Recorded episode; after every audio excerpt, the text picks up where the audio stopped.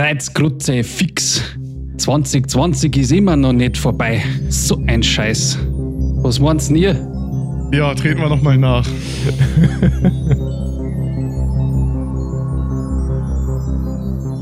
Filmkollektiv 3000. Naja, herzlich willkommen zu Teil 2 unseres Jahresrückblicks 2020. So wie dieses Jahr nicht vorbeigehen will, so will es dieser Jahresrückblick wohl auch nicht. Wie geht's euch, Tobi und Daniel? Äh, weihnachtlich, beziehungsweise postweihnachtlich. Vollgefressen. Ja, das sieht man dir aber gar nicht an. Hm. Ja, sich, äh, das, das sammelt sich alles unten, weißt du? Die Ach so. Beine. Oh Gott. Ich Ja. habe jetzt irgendwie komische Bilder im Kopf. Ich muss gerade an Eric Cartman denken, wie es sich unten sammelt. Aber so meintest du es gar nicht. Nee, nee, nee, nee. Ich, äh, die ganzen Leckereien, die ganzen ähm, Kekse und so, die sammeln sich alle, alle in den Knöcheln bei mir, weißt du? Keksknöcheln sagt man, glaube ich. Das ist einfach Das sagt Ausdruck. man, ja, ja. Das ist so eine deutsche Krankheit. Ja. Wie ich letztes Jahr gelernt habe, nee, vorletztes Jahr, dass es in München im Krankenhaus äh, das, die Avocado-Hand gab. Das war, weil sich die Deutschen im Avocado-Rausch nicht klug genug waren und immer, wenn sie versucht haben, mit Messer aufzuschneiden, sich mit Messer durch die Hand äh, Innenfläche gezogen haben und Schnittwunden da hatten. Und so haben wir jetzt die äh, Keksknöchel. Dazu gibt es eine lustige Geschichte, ähm, eine weihnachtliche Geschichte ähm, von meinem Vater, der sich äh, vor vier oder fünf Jahren zu Heiligabend haben, äh, oder noch länger, das ist wahrscheinlich noch ein bisschen länger her, auf jeden Fall haben mein Bruder und ich uns immer ums Essen gekümmert und es gab Austern. Und ähm, die macht man ja bekanntlich mit so einem, mit so einem kleinen Messer auf irgendwie. Oh.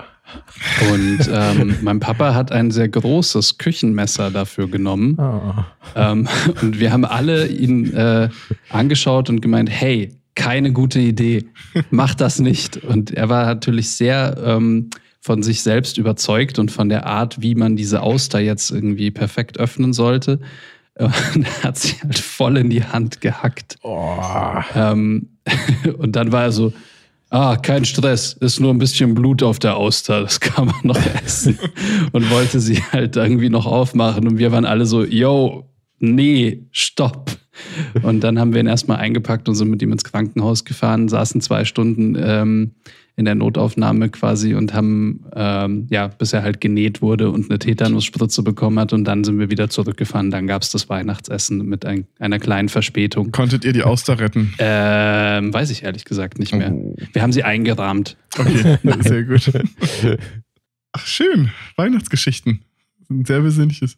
Was, was gibt's denn bei euch so an Weihnachten immer, also an, am 24. abends zu essen? Da gibt's ja immer eigene Traditionen. Bei uns gab es nie wirklich Tradition. Also wir waren nie ein äh, Kartoffelsalat, Bockwursthaushalt. Äh, früher gab es ab und zu Raclette.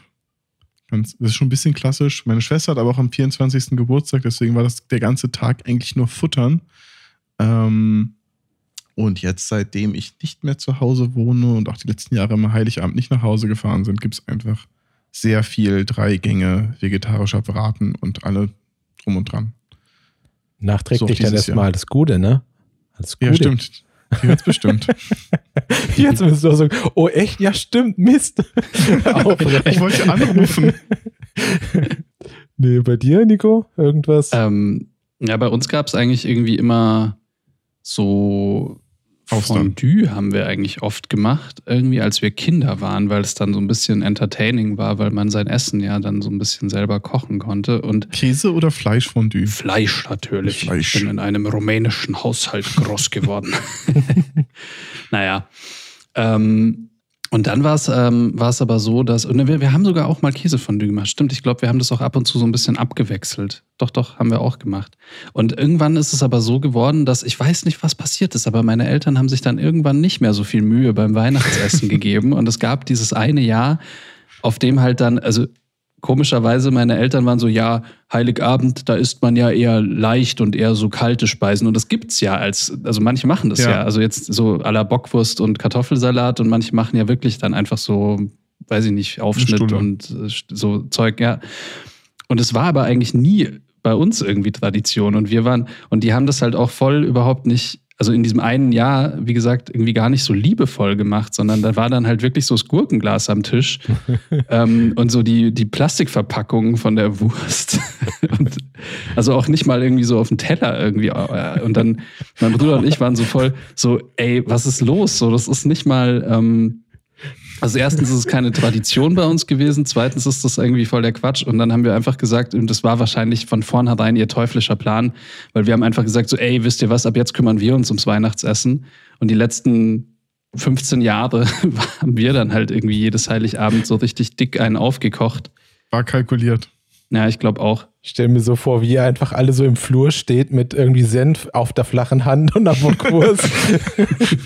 Ah, ich glaube, ich glaube, ein bisschen fein würden sie es machen, so wie die Iren und die, das, Brot auf, auf ein Zewa-Tuch und dann auf die Hand. ja, das Oder irgendeine Nice. andere Küchenrolle. der beste Lifehack, also der zweitbeste Lifehack aus Irland, ne? Einfach immer Zewa-Rolle anstatt einem Teller zu nehmen. Ja. Ich, ich habe das nicht verstanden. Der beste Lifehack, Daniel?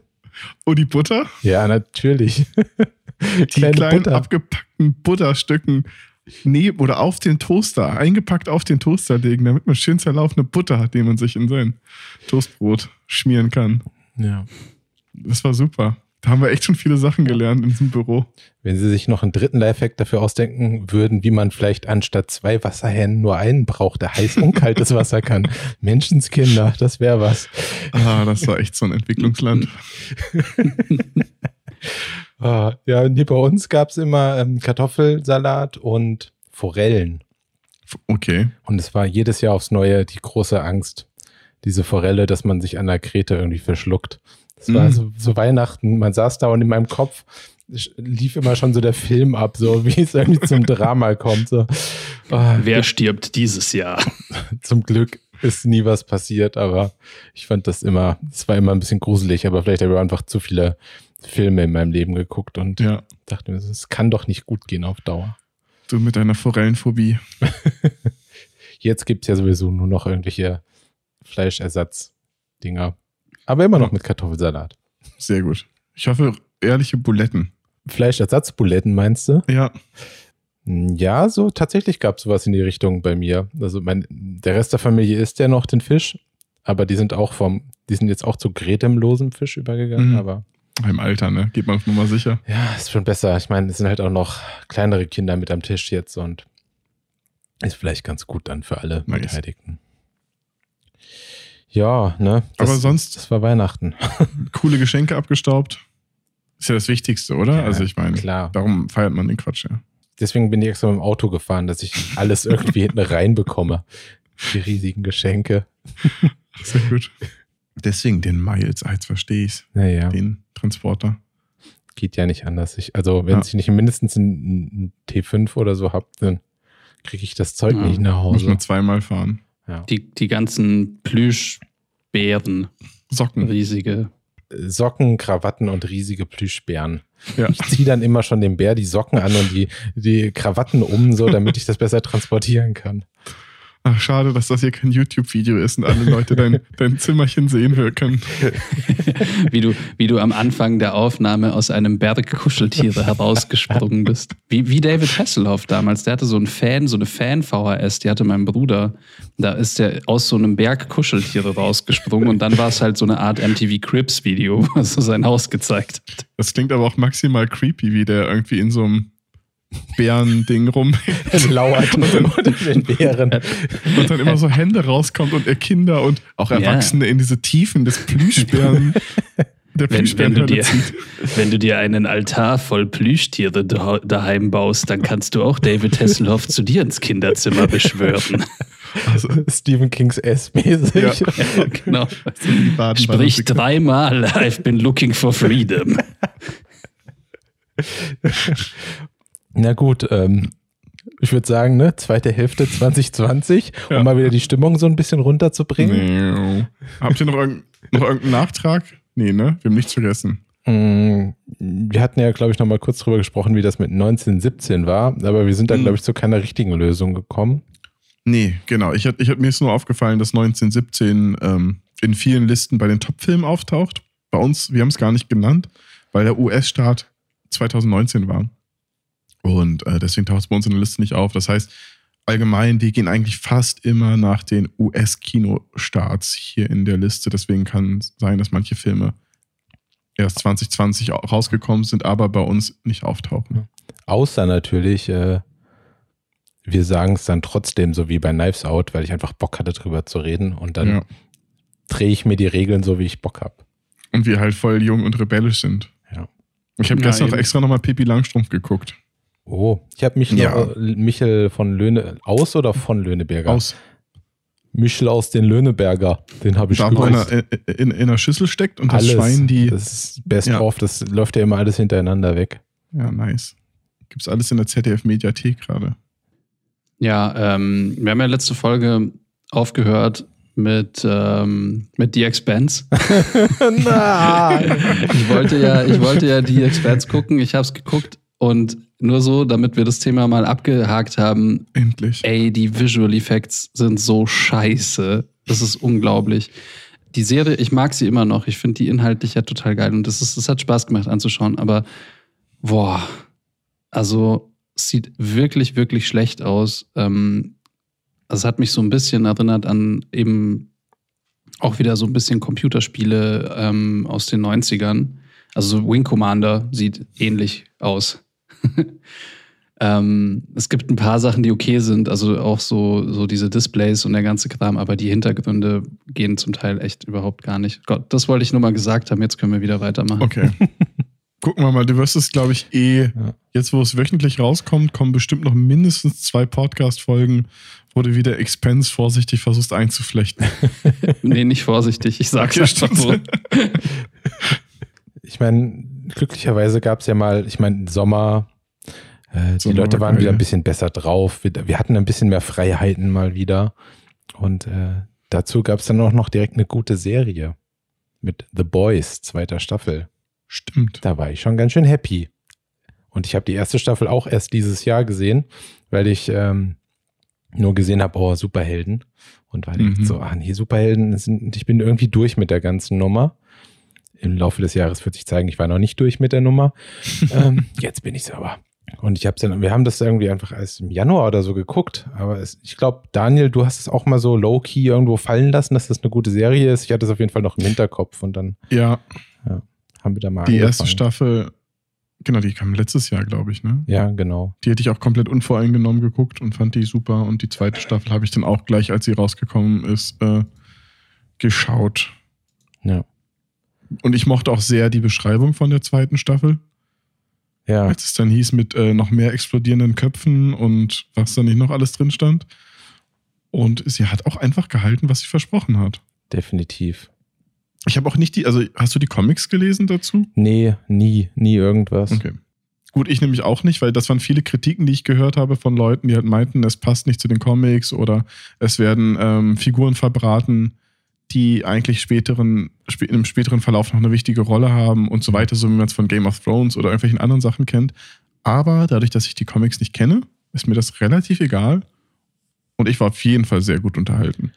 Ja, ich glaube, äh, dass die wahrscheinlich in dieser Serie halt wesentlich mehr die äh, aktuelle politische Lage, Lage und so auch so ein bisschen mit einfließen lassen, was Mhm. vielleicht in den Comics nicht so war, weil die Comics vermutlich schon ein bisschen älter sind. Aber ich auch, also ich war, glaube ich, dieses ganze Jahr selten so gut unterhalten und die Folgen kamen ja wöchentlich raus und ich habe mich so krass jedes Mal drauf gefreut. Ja. Vielleicht sogar mehr als bei Mando.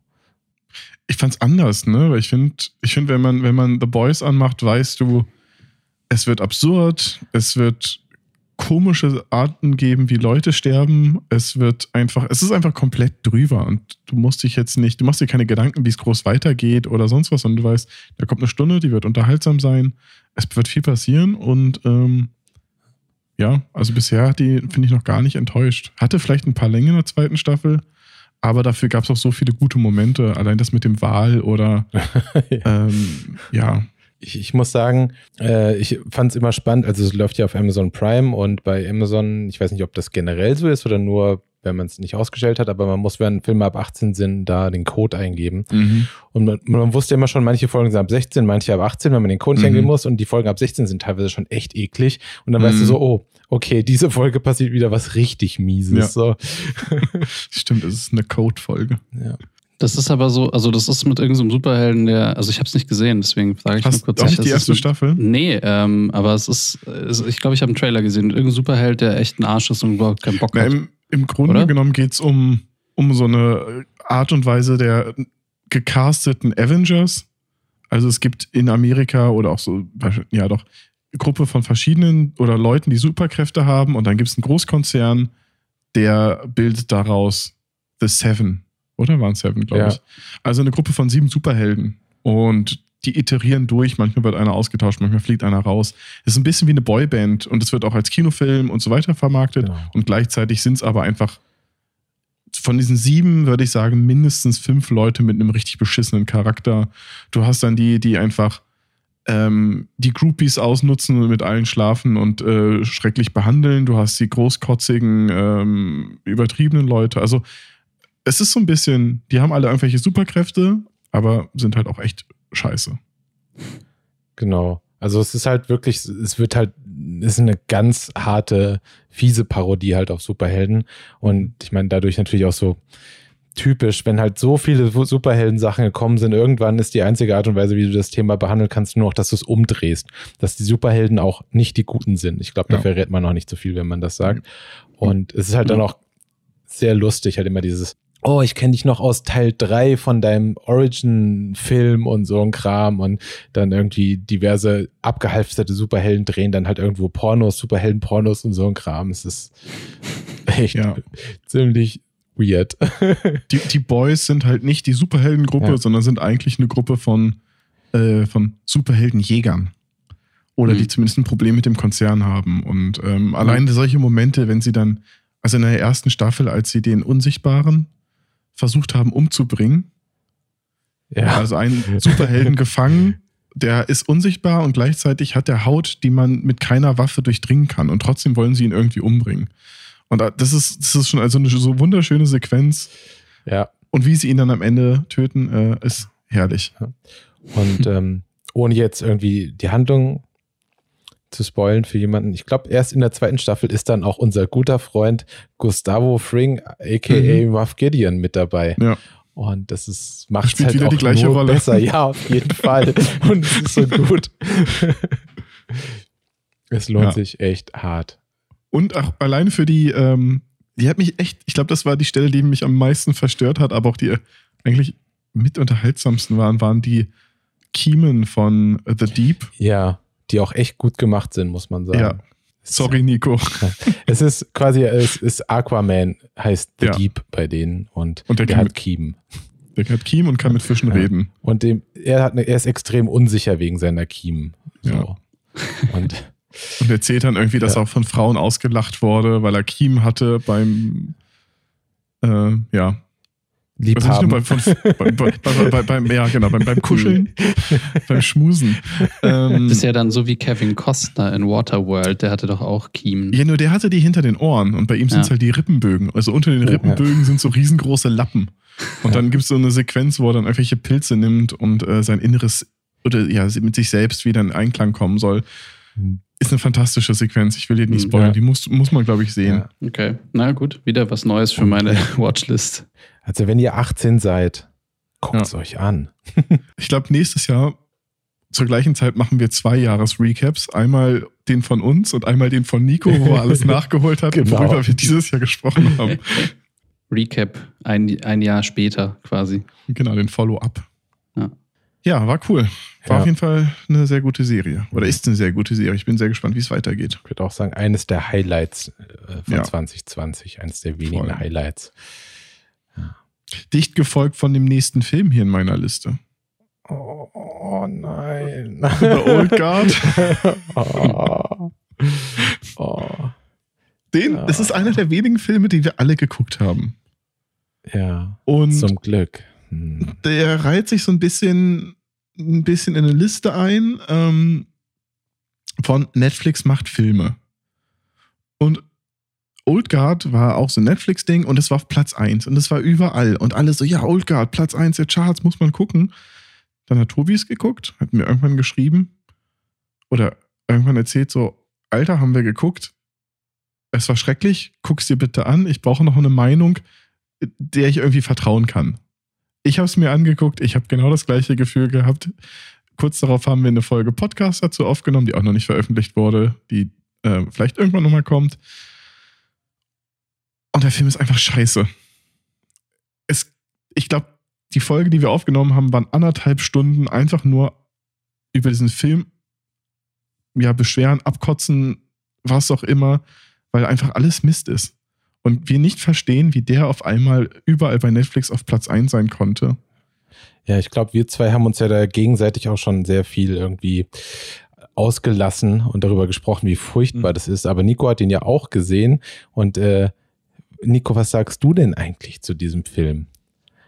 Ach, mir ging es da ähnlich. Also ich fand, also ich sag mal so, irgendwie, es war halt so ein Lückenfüller. Also ich meine, es ist halt so, eben, ich habe ihn auch deswegen angeschaut, weil der halt so gehypt wurde, aber ich glaube, dieser Hype bestand tatsächlich nur daraus, dass ähm, Charlize Theron halt irgendwie in der Hauptrolle war und man halt dann irgendwie sich dachte, boah geil, Netflix macht einen Film, die ist eine Hauptrolle. Mhm. Ähm, cool, schaut man sich halt auf jeden Fall an, irgendwie, auch jetzt ohne irgendwie viel drüber nachzudenken. Ich gucke ja eh ungern Trailer ähm, deswegen habe ich den einfach dann so direkt angeschaut. Aber ähm, der war schrecklich.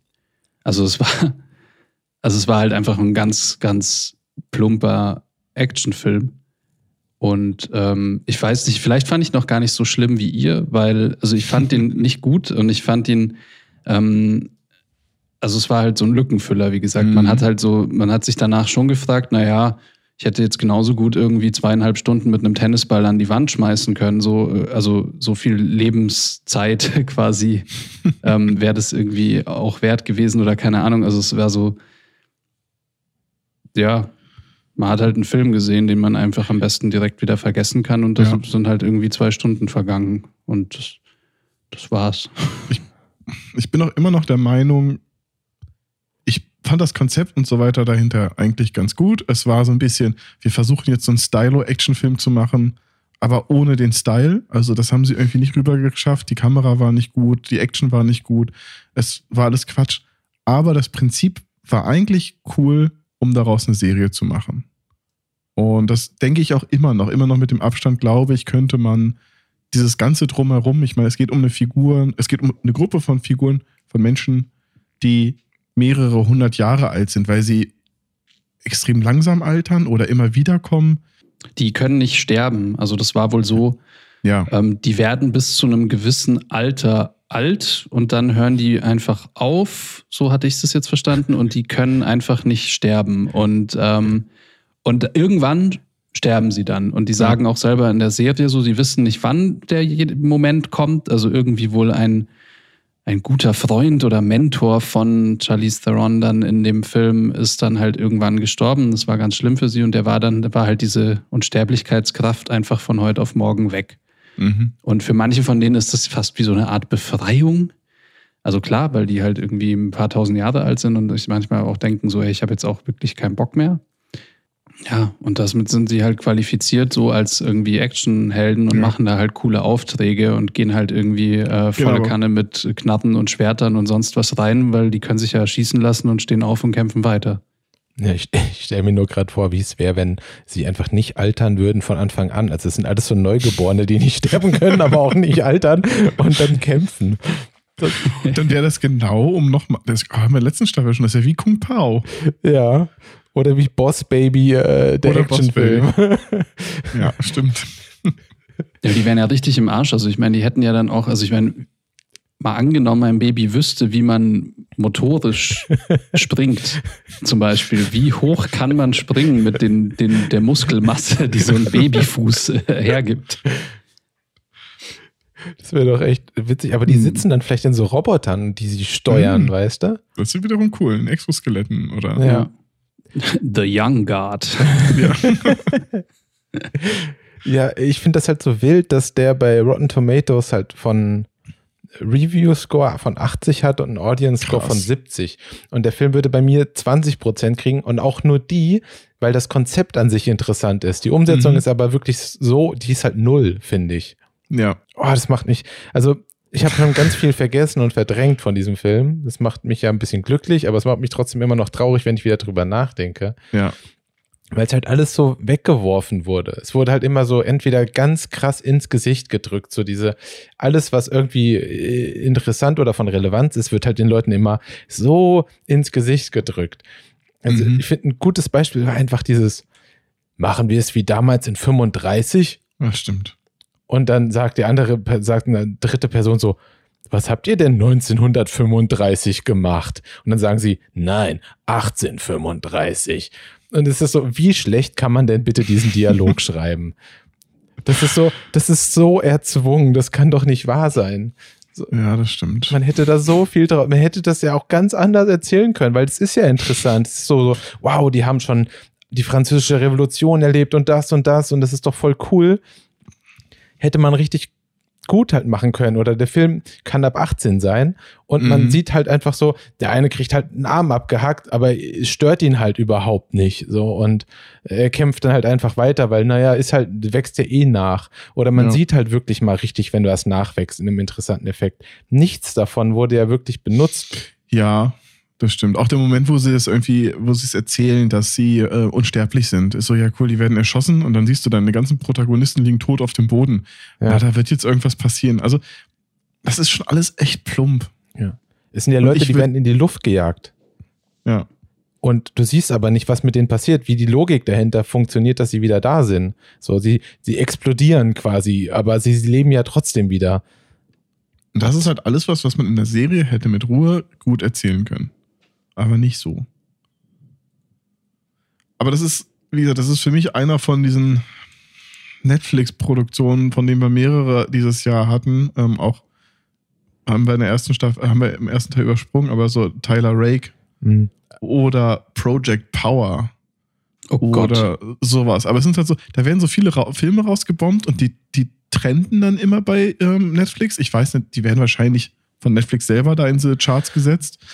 Aber es sind alles so Filme, wo ich mich immer wieder frage, sind wir so alt? Ist es einfach nur, die wollen jetzt die 14-Jährigen abholen, die voll den geilen, krassen Action-Scheiß wollen? Also woher kommen denn diese schlechten Drehbücher? Warum, warum produzieren die sowas? Die sind ja eigentlich Mhm. im Gegensatz zum Kino, ist Netflix ja ein bisschen unabhängiger. Die müssen ja jetzt nicht die krasse Verwertungskette und das alles bedienen. Ähm, die können ja eigenständige Sachen machen, so wie, wie hieß er damals? Oh Gott, der mit dem, mit diesem äh, Tier was gegessen, Okja, o O- O- Okja. Oksha Oder hieß der, so. glaube ich. Ne? Ja.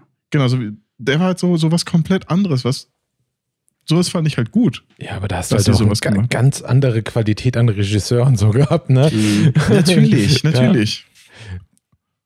Ja, nee, also klar, die können es ja, also so ist es nicht. Also man fragt sich dann schon, also vielleicht war das jetzt auch nur ein Versuch von Netflix, weil man fragt sich natürlich schon, inwie inwiefern sich das für die rentiert, also einen Film zu machen, den dann, klar, weil sie irgendwie die Macht haben, den Film einfach super krass auf ihrer eigenen Plattform zu promoten, damit man sich den halt anschaut. Und das Konzept ist ja Mhm. bei Project Power und bei Old Guard das gleiche gewesen. Man hat sich halt einen bekannten Schauspieler in die Hauptrolle gepusht. Ähm, und dann im Prinzip einen Actionfilm gemacht, ohne Inhalt äh, und mit so halbherziger äh, Umsetzung. Ja. Und ähm, den wird aber jetzt wahrscheinlich, also jetzt kräht ja kein Hahn mehr nach irgendeinem dieser Filme. Man redet nicht mehr drüber. Ein paar Leute haben es vielleicht gesehen, aber das ist ja nicht so was, also ich, vielleicht schaut man sich das an, wenn man mal nach irgendwas sucht und echt so überhaupt keine Ahnung hat, was man irgendwie anschauen soll. Aber ich glaube, so richtig viele Views kriegen die Filme äh, nach sind- ein oder zwei Wochen nicht mehr. Es ist halt nicht so wie bei, einem, bei einer Konsole würdest du von einem System Seller sprechen. Also Genau. ein Grund, warum man sich ein bestimmtes System holt. Aber niemand würde sich ein Netflix-Abo wegen Project Power oder Old Guard holen, beziehungsweise sagen, oh, wenn das weiter so geht, dann verlängere ich Netflix. Ja, Das genau, ist es absolut. Nicht. Also eben, und es gibt ja einiges an Serien auf Netflix, wo man sagt, so, ey, das sind wirklich Gründe, weshalb man sich eben Netflix holt oder, oder, Oder eben, lass es eben Mandalorian und Disney Plus sein. Also, das ist ja so der, der Grund, weshalb ich mir Disney Plus geholt habe, ist Mandalorian. Aber ja, also ich, ich verstehe es nicht. Also wie, ich kann, ich weiß nicht, ob da noch mehr von diesen Filmen in Zukunft kommen werden. Irgendwie, ob die einfach zu viel Geld haben und irgendwie irgendwas produzieren wollen. Keine Ahnung. Ich glaube, die Filme sind ja gar nicht so teuer. Mhm. Das ist das Ding. Und die müssen halt keine Lizenzgebühren an irgendwie ein Studio oder so zahlen. Und ich glaube, sie kriegen halt damit relativ günstig Screentime, also Leute, die halt dann einfach Ja. gucken, so ein bisschen wie Spotify, die sich Pod, die kaufen halt Podcasts ein, ist halt günstiger für die, als wenn sie jetzt irgendwie Lady Gaga Geld dafür zahlen müssten, dass jemand deren Song hört, wenn Mhm. halt irgendwie der Mhm. Podcast eh denen gehört. Und ich glaube, ja, also es ist halt natürlich interessant, dass sie dann immer noch rumprobieren. Also, äh, um nochmal kurz auf Extraction zu kommen. Mhm. Ich finde, es war halt auch kein guter Film, aber es war halt interessant äh, zu sehen. Also, ich fand das Making-of tatsächlich interessanter als den Film einfach, weil die diesen Film ja relativ äh, straightforward in Indien da wirklich in den Slums gedreht haben Ja. und der Regisseur halt äh, eigentlich ein, also ein Stunt-Coordinator auch früher war und dementsprechend die Sequenzen halt schon cool sind. Also da kann man nichts Mhm. gegen sagen. Das Problem ist ja nur, dass ein guter Film entsteht ja nicht unbedingt nur dadurch, dass du jetzt eine zwölf Minuten Autofahrt hast mit krassen Stunts, sondern auch eine interessante Geschichte zu erzählen hast. Und das, die existiert halt nicht. So, das ist halt auch wieder so ein bisschen so ein One-Trick-Pony, ne? So Ja. coole Stunts. Punkt. Also warum heißt der Film nicht einfach coole Stunts? So, und dann Ja. schneidest du einfach nur Stunts hintereinander und die Leute gucken sich's an. Das, Wäre ehrlich. ja, Es wäre so wie Jackass der Film. ja. Und da haben sie sich halt auch einfach wieder nur äh, mit ähm, Chris Hemsworth Ja. sich halt jemanden in die Hauptrolle geholt, der halt irgendwie cool ist und den die Leute gerne gucken. Aber es ist halt, ja, es ist halt super schade, wenn du dagegen sowas wie ähm, ah, John Wick siehst, der Mhm. ja auch von Leuten gemacht ist, die aus dem Stand, ich weiß gar nicht, ob es nicht sogar die gleichen Leute Ich sind. glaube, das weiß ich, aber die auf jeden Fall auch einen anderen Ja. Hintergrund haben. Das gibt's ja öfter Ja. mal. Also Ja, ich meine, es ich ist- find, für mich ist Paradebeispiel von sowas dann auch immer noch District 9, ja. wo auf einmal ein VFX-Supervisor das ganze Projekt irgendwie als Regisseur und sonst was. War, war der mal VFX super? oder nee, nee, nee, oder nicht, nicht, äh, Quatsch. Doch, weil Bl- Blumkamp war doch. Nee, der war halt äh, Werberegisseur und hat immer viel mit, mit, mit, mit VFX gedreht. Also zum Beispiel Ach, diese, stimmt, nee. diese Transformers äh, Citroën-Werbung Ja, ja, was das war, so, so ein Zeug hat er gemacht. Ja. Also er hatte halt eine VFX-Kompetenz, die vielen fehlt, um halt auch mit einem relativ überschaubaren Budget was Gutes zu machen. Weil dann muss man schon ein bisschen wissen, was man will und auch Mhm. ein gewisses Vorstellungsvermögen haben, glaube ich, Ja. damit es nicht so teuer hin raus wird. Ja. Ja, also diese Netflix-Filme sind halt echt so eine spannende Sache. So, so, so krass, wie es irgendwann mal ein Qualitätsmerkmal war, dass wenn es eine Netflix-Serie war am Anfang mit House of Cards und so, Mhm. so krass ist es halt kein Qualitätsmerkmal mehr, wenn jetzt ein Film rauskommt. So, wenn du weißt, Netflix-Film, der läuft nicht im Kino, der kommt direkt auf Netflix und er ist von Netflix. Und dann bist du so, ah, okay. Hm, Habe ich noch eine Flasche Whisky? Dann gucke ich ihn vielleicht. Ich hatte irgendwann mal auch eine lange Diskussion mit, mit einem Freund, glaube ich, wo es darum geht, was sind denn gute Netflix-Filme? Und am Ende kam dann immer wieder raus, Leute, wo Filme, wo wir uns darauf einigen konnten, dass das gute Filme sind, waren keine Netflix-Eigenproduktionen, sondern Netflix-Exclusives. Das heißt, Ja. irgendwer hat sie abgedreht, Netflix hat sich die Exklusivrechte geholt. Aber die Sachen, die direkt von Netflix selber in Auftrag gegeben worden, sind selten, selten gut. Und ähm, Mhm. wir haben ja noch ein, zwei andere Filme auf der Liste hier und da bin ich mir zum Beispiel nicht sicher, ob das Eigenproduktionen sind oder ob sie es wieder nur gekauft haben. Das findet man ja auch immer relativ schlecht raus. Ja. Ich glaube aber auch vielleicht, also misst Netflix auch irgendwie mit einem anderen Standard als wir, weil wir ja immer so davon ausgehen, ist der Film gut? Also ist Mhm. der inhaltlich gut? Äh, Ist der, hat er uns unterhalten? Schaut der gut aus?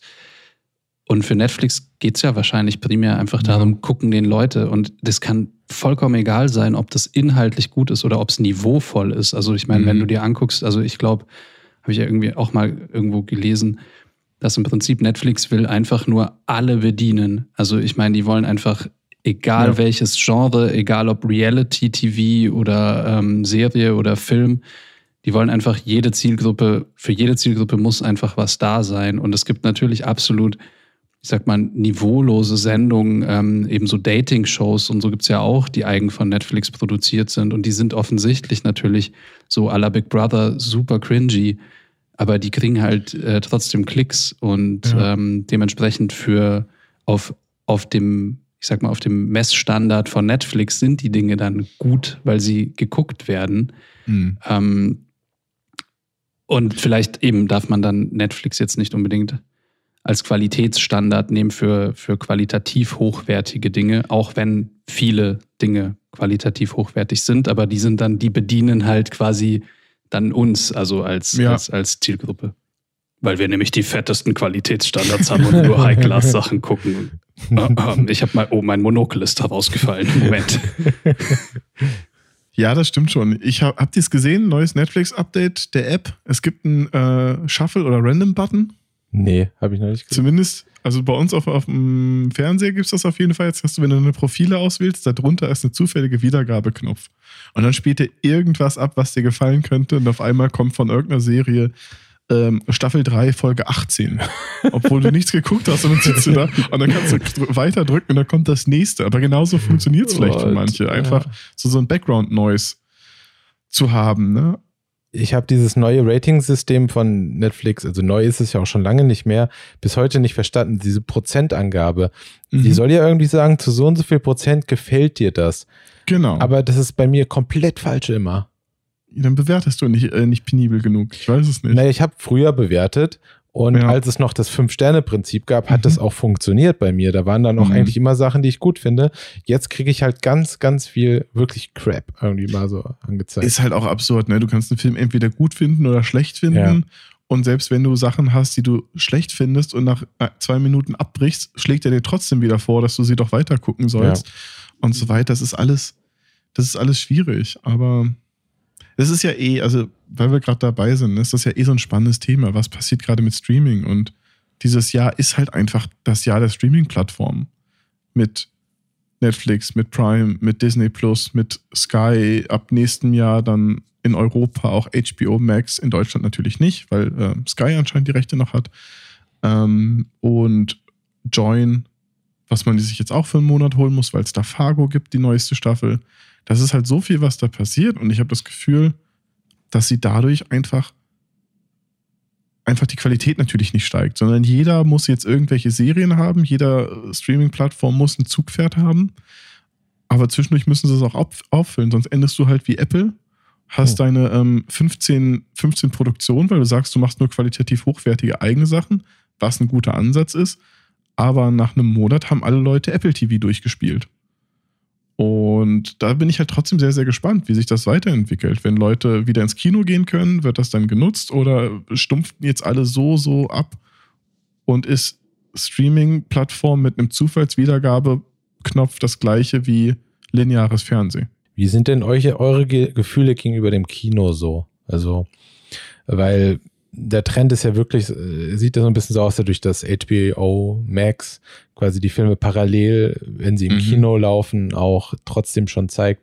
Wie ist das für euch? Also, ich meine, wir sind ja sicherlich alles irgendwie große Kinofans eigentlich immer gewesen, sonst oder naja, weiß ich nicht. Ich. Vielleicht warst du auch jemand, der immer nur VHS gucken wollte, der, den das Kino nicht interessiert hat. Aber wie fühlt ihr denn da so? Tut's euch weh, wenn das Kino jetzt nicht mehr von Relevanz ist? Also ich habe Kinogehen immer so ein bisschen als Event angesehen, ähm, was ich halt dann hauptsächlich mit, mit äh, meiner Frau, der Sina, eben gemacht habe. Ähm, oder halt dann auch so mal mit Freunden oder Kollegen. Ähm, wobei mit Freunden oder Kollegen war es bei mir eher seltener der Fall. Also dass man wirklich geplant hat, so hey, wir gehen uns den Film anschauen nächste Woche oder an dem Termin und man reserviert und so. Gibt es ein paar Filme, wo ich, also die ich unbedingt sehen wollte, wo ich sofort ins Kino bin. Die meisten Filme schaue ich, wenn ich ins Kino gehe, eigentlich immer eher so ein bisschen spontan. Also dass, dass wir halt einfach irgendwie gerade irgendwie spazieren sind, unterwegs sind und man denkt sich halt irgendwie, oder man geht was essen und man denkt sich halt so, hey, wir könnten eigentlich auch noch ins Kino gehen. Und dann guckt man halt, was gerade läuft und geht halt ins Kino. Und das fand ich halt immer total super und das vermisse ich auch ein Stück weit, ähm, weil, also ist mir jetzt schon öfter so gegangen, dass ich halt irgendwie, dass man eben, dass man halt draußen spazieren ist und sich halt denkt, einfach weil man es gewohnt ist, sich halt, also bei mir ist der erste Gedanke so, oh, ich hätte Bock, was zu essen und dann fällt einem ein, ja scheiße, man kann ja gar nicht irgendwie was draußen essen gehen so. Und der zweite Gedanke war dann eben oft, weil ich immer Essen und Kino und so alles irgendwie miteinander kombiniert habe, dass man dann halt an einem Tag so ein bisschen was unternimmt, ähm, dass das auch nicht mehr geht und das fand ich irgendwie schade. Also, ja. Mhm. Ich finde, ich finde es ähnlich. Kino ist ein, zum einen so ein Event-Ding, ähm, weil ich mich doch immer sehr darauf freue, mich auf was auf dem großen Leinwand zu sehen. Es wirkt halt ganz anders. Ne? Also ich komme später auch noch, ich habe mir jetzt endlich mal Tenet angeguckt, aber als, als Paradebeispiel von Film, wo ich so dieses krasse Kino-Ding hatte, war da vor, vor ein paar Jahren zum Beispiel Dunkirk. Ähm, einfach nur, das war groß, es war laut, es war mächtig und es hat einen richtig, es hat richtig gescheppert überall. Das ist ein Film, der würde für mich zu Hause gar nicht funktionieren, weil ich nicht diese gleiche, das gleiche Erlebnis und das gleiche Gefühl habe. Und da gibt es ein paar Sachen, die einfach besser funktionieren auf einem großen Screen. Und man ist auch ein bisschen forcierter, den Film zu gucken, weil teilweise, ich hasse es, wenn man da sitzt und denkt, das ist langweilig, ich hole mal mein Telefon raus oder die Person neben dir auf einmal das Telefon rausholt. Und dann sitzt du dann nicht so, nee, wir gucken jetzt den Film. Ich will jetzt diesen Film gucken, auch wenn er schlecht ist, aber ich möchte es nehmen, wie es ist. Und das mache ich zu Hause meistens nicht. Da lenke ich mich ab. Wenn der Film scheiße ist oder nicht schlecht, aber wenn er anfängt schlecht zu werden, ist das Thema durch, weil dann kann ich was anderes machen. Wenn ich dafür bezahlt habe, zwei Stunden in diesem hoffentlich bequem Sitz zu sitzen und den Film zu gucken, dann gucke ich ihn und mache mir Gedanken, weil ich will ja was für mein Geld kriegen. Und das finde ich extrem wichtig. Und das, ähm, finde ich, macht viele Filme zugänglicher, wenn du dich bewusst dafür entscheidest. Und von daher, auch wenn die Technik besser wird, auch wenn wir jetzt irgendwie zu Hause 4K HDR-Fernseher hängen haben mit einer guten Soundanlage und so weiter, ist für mich ein Kinosaal nochmal was komplett anderes und ich vermisse es total. Ja, also ist auch ein guter Punkt, die Sache mit, man guckt den Film dann einfach bewusster. Da hast du vollkommen recht.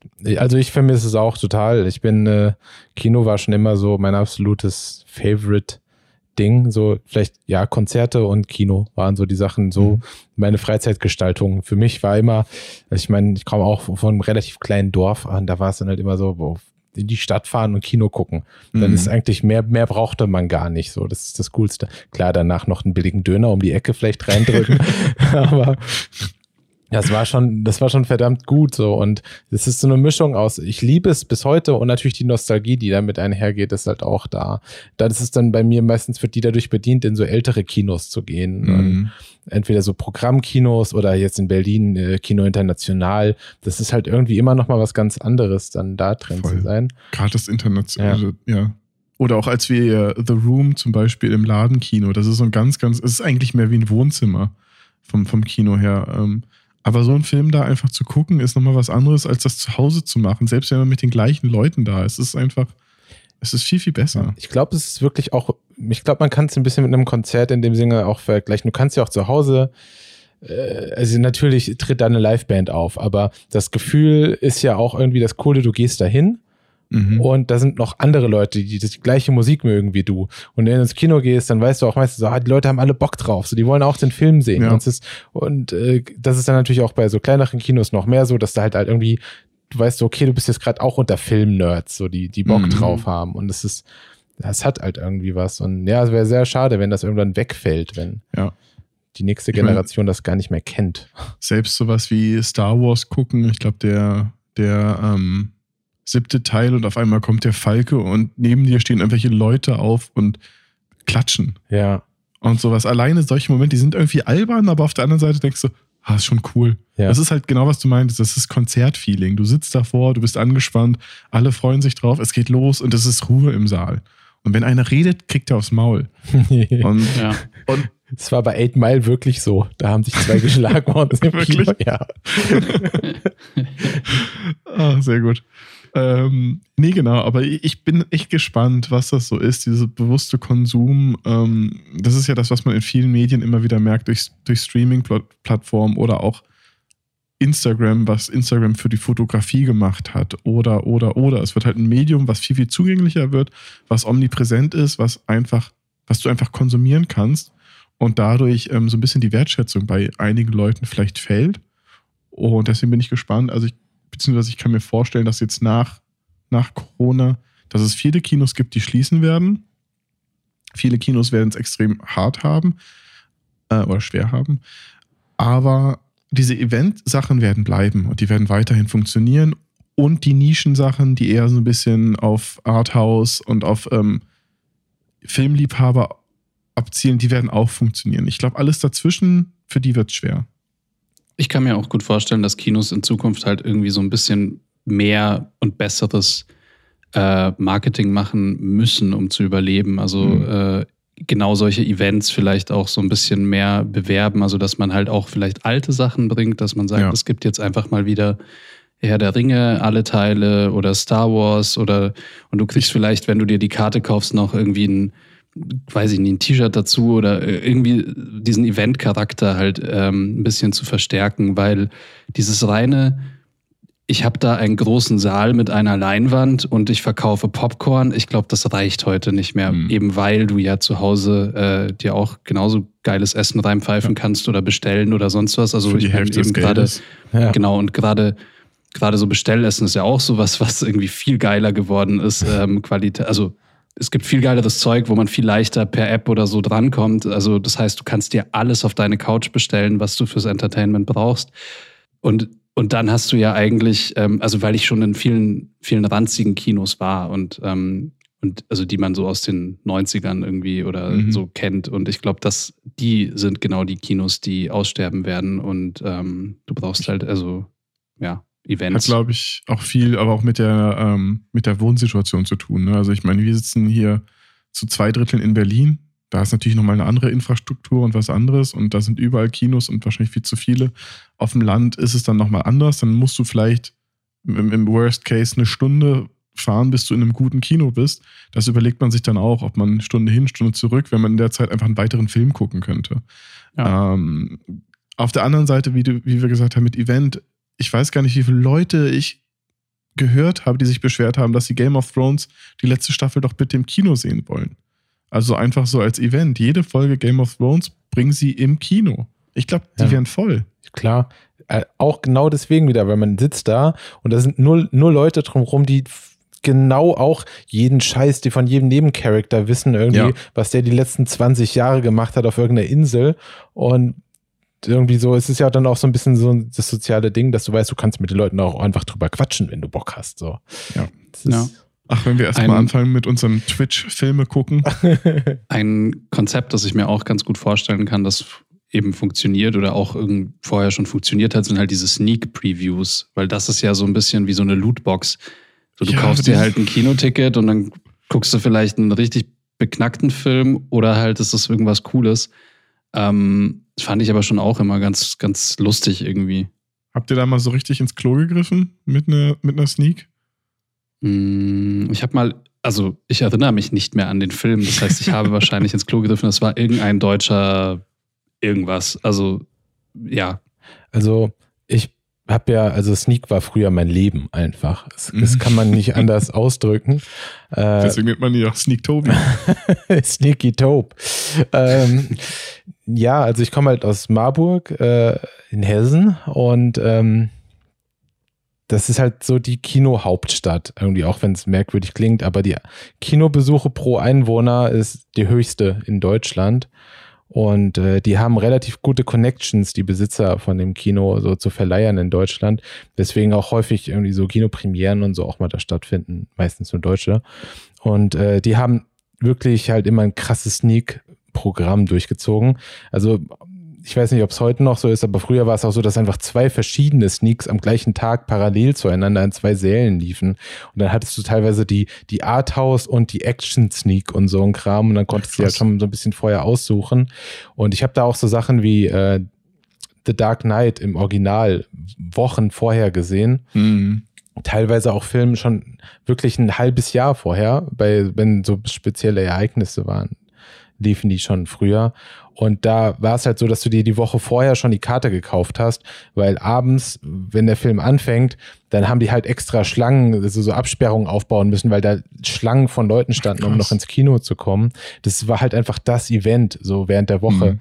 Du- Durch halt auch für Studenten, es hat halt, Marburg ist halt eine Studentenstadt, aber in Marburg geht halt nicht viel. Und äh, Mhm. dementsprechend sind da halt einfach alle ins Kino gegangen. Und das war halt einfach immer mega cool. Und da bin ich halt zum Studieren nach Düsseldorf gezogen. Und da war halt einfach gar nichts im Kino los. Da sitzen halt zehn Leute in der Sneak. So. Und dann in Berlin ist es auch nicht viel anders. Und ähm, da habe ich dann noch fast nur noch schlechte Filme gesehen. In, in Stuttgart haben wir äh, einen Film gesehen, ich weiß gar nicht mehr, wie der hieß. Äh, mein neues Teil oder so, französischer Film, bei dem die, eine Frau äh, irgendwann morgens aufwacht und einen Penis hat. Und wir sind nach zehn Minuten rausgegangen. Es war einfach so schrecklich. Also der ging halt ja. gar nicht. Und so, so Sachen waren dann halt, hatte ich halt früher nie erlebt. Es war, hm. also als ich da in, in, der Sneak Preview, ich weiß noch eine Sneak Preview, die ich im Nachhinein irgendwie bereut habe, aber die ja trotzdem nicht so schlimm war. Ähm, da liefen auch zwei Sneaks, die Action Sneak und die Arthouse Sneak irgendwie. Wir waren in der Action Sneak und da lief äh, Underworld. Und es war so, ja, okay. Der erste? Ja, genau war halt in Ordnung, war ja kein besonders toller Film. Und ich habe dann danach gehört, in der anderen, ich konnte damit ja auch noch nichts anfangen, lief halt Lost in Translation in der anderen. So, und mm. irgendwie, dann habe ich den Film halt ein Jahr später oder gesehen und seitdem ist er ja ein absoluten Lieblingsfilme. Und war so, okay, das ist, ist auch irgendwie wild. das ist, der hätte auch damals schon sehen können, äh, relativ lange davor. Und da war ein Kumpel von mir drin, der kam nur raus mit, oh, ich bin dreimal eingeschlafen, so ein langweiliger Film. und okay, alles klar. Aber weil du es gerade mit rausgehen ähm, gesagt hast, ich hatte einmal auch so ein Erlebnis, und ich glaube, das war das letzte Mal, dass wir in der Steak waren. Wir haben einen Film gesehen, wir haben uns reingesetzt, war relativ voll und dann ging es los und es waren einfach nur so zusammengeschnittene Impressionen aus Berlin. Also wirklich mit Musik drunter, es wurde nichts gesagt, es gab keine Story, es wurde jetzt nicht groß Personen verfolgt und wir dachten die ganze Zeit, naja gut, das wird jetzt irgendein Vorfilm sein, das wird jetzt irgendwie nur, keine Ahnung, so wie früher ein Kurzfilm sein.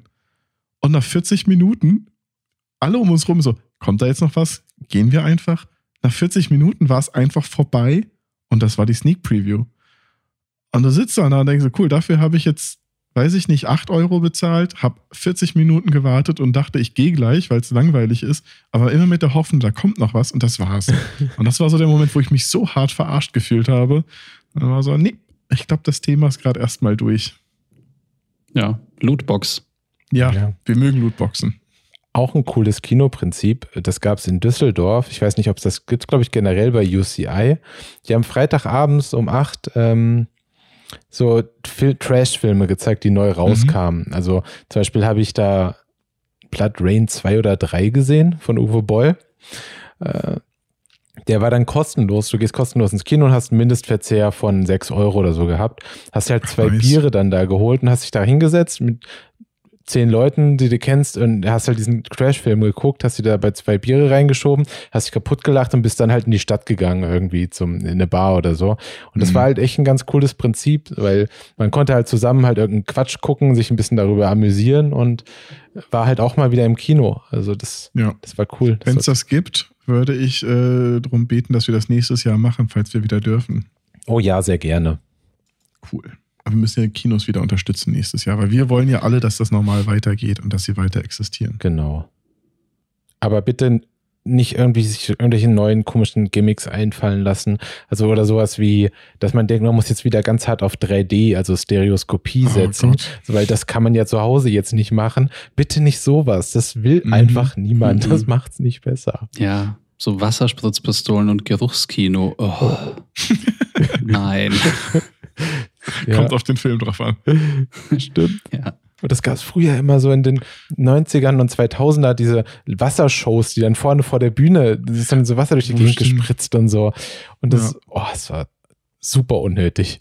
Ich will einfach mhm. nur in dem Saal sitzen mit Popcorn. Kurz bevor es losgeht, kommt ein unmotivierter Student rein und versucht noch Eis zu verkaufen. und dann geht's los. Und ich will auch nicht stundenlang Werbung. Ich will drei Trailer und ab geht's. Vielleicht ein Kurzfilm, aber so wirkliches Kinoerlebnis. Das wäre schon. Das wär Ach so, bescheuerte gut. lokale Kinowerbung finde ich ja schon immer ganz Dieses lustig. wieder runter. Oh ja. Die ist unterhaltsam, das stimmt. ja. Aber sie ist halt wirklich bescheuert. Sie, ja, sie ja total. Aber das ist ja auch sowas, was das Erlebnis irgendwie unique macht, weil diese Lokalwerbung, die kannst du ja sonst nirgendwo sehen. Die ist äh, ja zu billig, um die irgendwie im Fernsehen oder mhm. äh, sonst wo zu präsentieren. Dazu muss ich zwei Zitate aus zwei Werbungen aus Marburg einfach bringen. Einmal für eine Fahrschule, die war großartig. Da wird auch die Frau im Auto von einem Polizisten angehalten, der sagt, na, Führerschein wohl im Lotto gewonnen? Und dann sagt sie, nein, in der Teamfahrschule gemacht. Und dann war das halt, da sollte das so, what? So, ist das euer Ernst? So, Ah, warum ist das jetzt positiv? So, das ist ja furchtbar. Und die andere war, ah, wie hieß der denn nochmal? Demir, glaube ich. Demirs Döner, der einzige mit der Lizenz zum Dönern. Und, und dann so, sollte dann so James Bond-mäßig halt sein. Ich muss gucken, ob es die irgendwo gibt. Ja, Ah, ja. Klingt mega gut. Ja, lief ewig lange so. Immer wieder drüber amüsiert. Ich weiß, dass in Göttingen gibt es auch so eine Kultwerbung, die irgendwie alle kennen, aber ah, kann, ich, kann ich mich nicht dran erinnern. Okay, ich suche auf jeden Fall mal, ob es äh, Lizenz zum Dönern irgendwo als Video gibt. Ich würde das gerne teilen. Vielleicht war es auch Jegedür? Äh, Ich weiß nicht mehr genau, wie der Dönerladen hieß. Es gibt schon ganz viele Menschen in Marburg und Umgebung, die mich jetzt gerade verfluchen, die alle unseren Podcast hören. Ja, weil Marburg ist ja ist auch quasi nicht nur die Kinohauptstadt, sondern auch die Filmkollektiv 3000 Ja. Hauptstadt. Marburg 3000. Und, und äh, die, die Hauptstadt mit der Lizenz zum Dönern. Ja, auf jeden Fall. Das stimmt. Lizenz zum Dönern auf, auf im Frühstücksfernsehen. Habe ich was, das teile ich, falls es das ist. Ja, bitte. Oh je. Ja, die nächsten Filme in unserer schönen Liste Ja, habe ich lass alle mal nicht weiter. Ja, wir sind noch im Juli, glaube ich. Ich Ja. dachte, das ist viel, was man skippen Ja, ich, kann. ich, alles, Ja. was ich, vieles, was ich hier sehe, habe ich nicht gesehen oder will ich auch gar nicht irgendwie wissen, ob das gut ist. habt ihr Greyhound? Ihr habt Greyhound. Daniel hat Greyhound. Ich habe. Greyhound geguckt. Ich möchte auch nicht weiter drüber Ja. reden. Okay. Ähm, ich habe ihn noch nur geguckt, weil Tom Hanks mitspielt und ich mag Ja. Tom Hanks. Tom Hanks wird hier in diesem Haushalt äh, sehr, sehr gefeiert und deswegen guckt man sowas, auch wenn es sonst nicht ins Beuteschema fällt. Aber der Film ist einfach todeslangweilig. Das gleiche habe ich auch gehört. Also ich bin ja auch, ich bin auch großer Fan von Tom Hanks und Tom Hanks Film kann auch so ein bisschen sowas wie Sully oder so ist ja trotzdem Mhm. gut, auch wenn es ein ruhiger Film ist und das ist genau mein Ding. Aber ich habe auch nur gehört, Tom Hanks hat selber Regie geführt, hat das Drehbuch geschrieben und es gibt irgendwie so einen ganz hauchdünnen Plot, der ganz am Anfang mal passiert und ab dann ist nur noch Seeschlacht.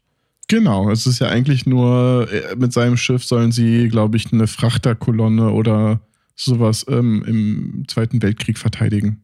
Mit einer Seeschlacht und mit U-Booten und äh, nee, nicht gucken. Guckt, also wenn man Tom Hanks sehen will, dann bitte einfach einen alten Film nochmal gucken, statt den zu schauen. Deswegen können wir da einfach weitergehen. Ich Nice. weiß nicht, wie es mit den nächsten Serien aussieht. Man hat so das Gefühl, im Sommer ist ein bisschen weniger dann rausgekommen, oder? So, äh, haben sich alle mal so ein bisschen Mhm. zurückgenommen und dachten, okay, die Leute können wieder rausgehen, jetzt pushen wir mal gerade nicht. Oder ist es Ja. vielleicht das Problem einfach, dass dann alles aufgebraucht war, was gedreht war? Kann das sein? Ich glaube, es ist so eine Mischung. Viele Blockbuster hatten sie verschoben und ich glaube dann auch im Sommer jetzt nicht rausgebracht, weil es einfach, glaube ich, weltweit sich nicht gelohnt hätte. Und die Streaming-Portale hatten wahrscheinlich einfach nichts mehr in der Rückhand. Die planen ja, jetzt auch nicht so weit im Voraus. Das ist ähm, auch Mhm. so eine, so eine Sache, die man, glaube ich, ganz gut mal erzählen kann, ohne zu tief ins Detail zu gehen. Aber auf der einen Seite waren halt die ganzen großen Kinofilme und alle, die halt hart auf die Bremse getreten haben und es wurde nicht mehr produziert und es war so, wow, mal sehen, was passiert. Und die Streamingdienste waren theoretisch ja genau das Gegenteil. Die wollten unbedingt ihr Zeug raushauen, weil sie Mhm. ein riesen Publikum haben, was zu Hause sitzt und nichts zu tun hat und eigentlich nur gelangweilt ist. Und das natürlich die perfekte Möglichkeit ist, dass jemand deinen Streamingdienst abonniert. So. Und das, dementsprechend war es ja auch dann nicht so, dass Leute in der Filmbranche primär in der Postproduktion halt nichts zu tun hatten, weil äh, in einem Büro durftest du ja noch arbeiten und äh, Mhm. der Wille war definitiv da, dass äh, Filme rauskommen, so in Serien. Das stimmt. Aber wenn dann irgendwann nichts mehr äh, da ist, was man postproduzieren kann, Das stimmt, ja. dann ist irgendwann auch vorbei, ne? Also, Ja, vor allem ist es schwierig, wenn du nämlich, also ne, du hast einen Film und der ist noch nicht komplett abgedreht ähm, und dir fehlen halt irgendwie noch ein paar Szenen. Was machst du dann? Du kannst eigentlich dann den Film trotzdem, kannst eigentlich nichts machen damit so erstmal. Und ähm, die meisten Leute haben ja dann eben komplett auf die Bremse gedrückt. Und gerade beim Kino ist es ja eben auch so, dass man ja auch gesehen hat, also am Beispiel von Tenet jetzt, ähm, dass es halt dann auch nicht so gut funktioniert halt. Also die Filme, die dann noch ins Kino gekommen sind, auch wenn die ähm, groß waren und irgendwie von namhaften Regisseuren, ähm, sind die auch nicht so gut gelaufen. Und da kann Ja. ich ja dann den ähm, die Verschiebung eben von James Bond und dergleichen anderen Filmen äh, total nachvollziehen. Weil wir jetzt ja schon häufiger mal Tenet erwähnt haben, aber eigentlich nie drüber gesprochen haben, sollen wir es vielleicht jetzt einfach mal machen? Komm, dann machen wir mal, beißen wir in den sauren Apfel und reden über Tenet. Ja. Der, der, die Hoffnung für Hollywood eigentlich so, Ja. der versucht zu sehen, funktioniert Kino noch? Was, was, wie geht's weiter? Wie es immer wieder hieß, ne? es kommt erst wieder was ins Kino, wenn Tenet draußen war. Ja. Und es, es war so abhängig von dem Film. Und jetzt müsst, wenn wir jetzt ein Videopodcast wären, dann würde man einfach nur so irgendeine Schlagzeile sehen, auf der da steht, dass alle Filme jetzt parallel im Streaming rauskommen und Tenet einfach komplett gefloppt ist. ja, ist nicht so gelaufen, wie wir es uns alle gewünscht hätten. Nee. Nee. Ihr habt den beide aber im Kino gesehen, oder? Yep. Ja. Okay, ich war, ich habe ihn zu Hause gesehen. Das heißt, ich war nicht ein einziges Mal im Kino dieses Jahr.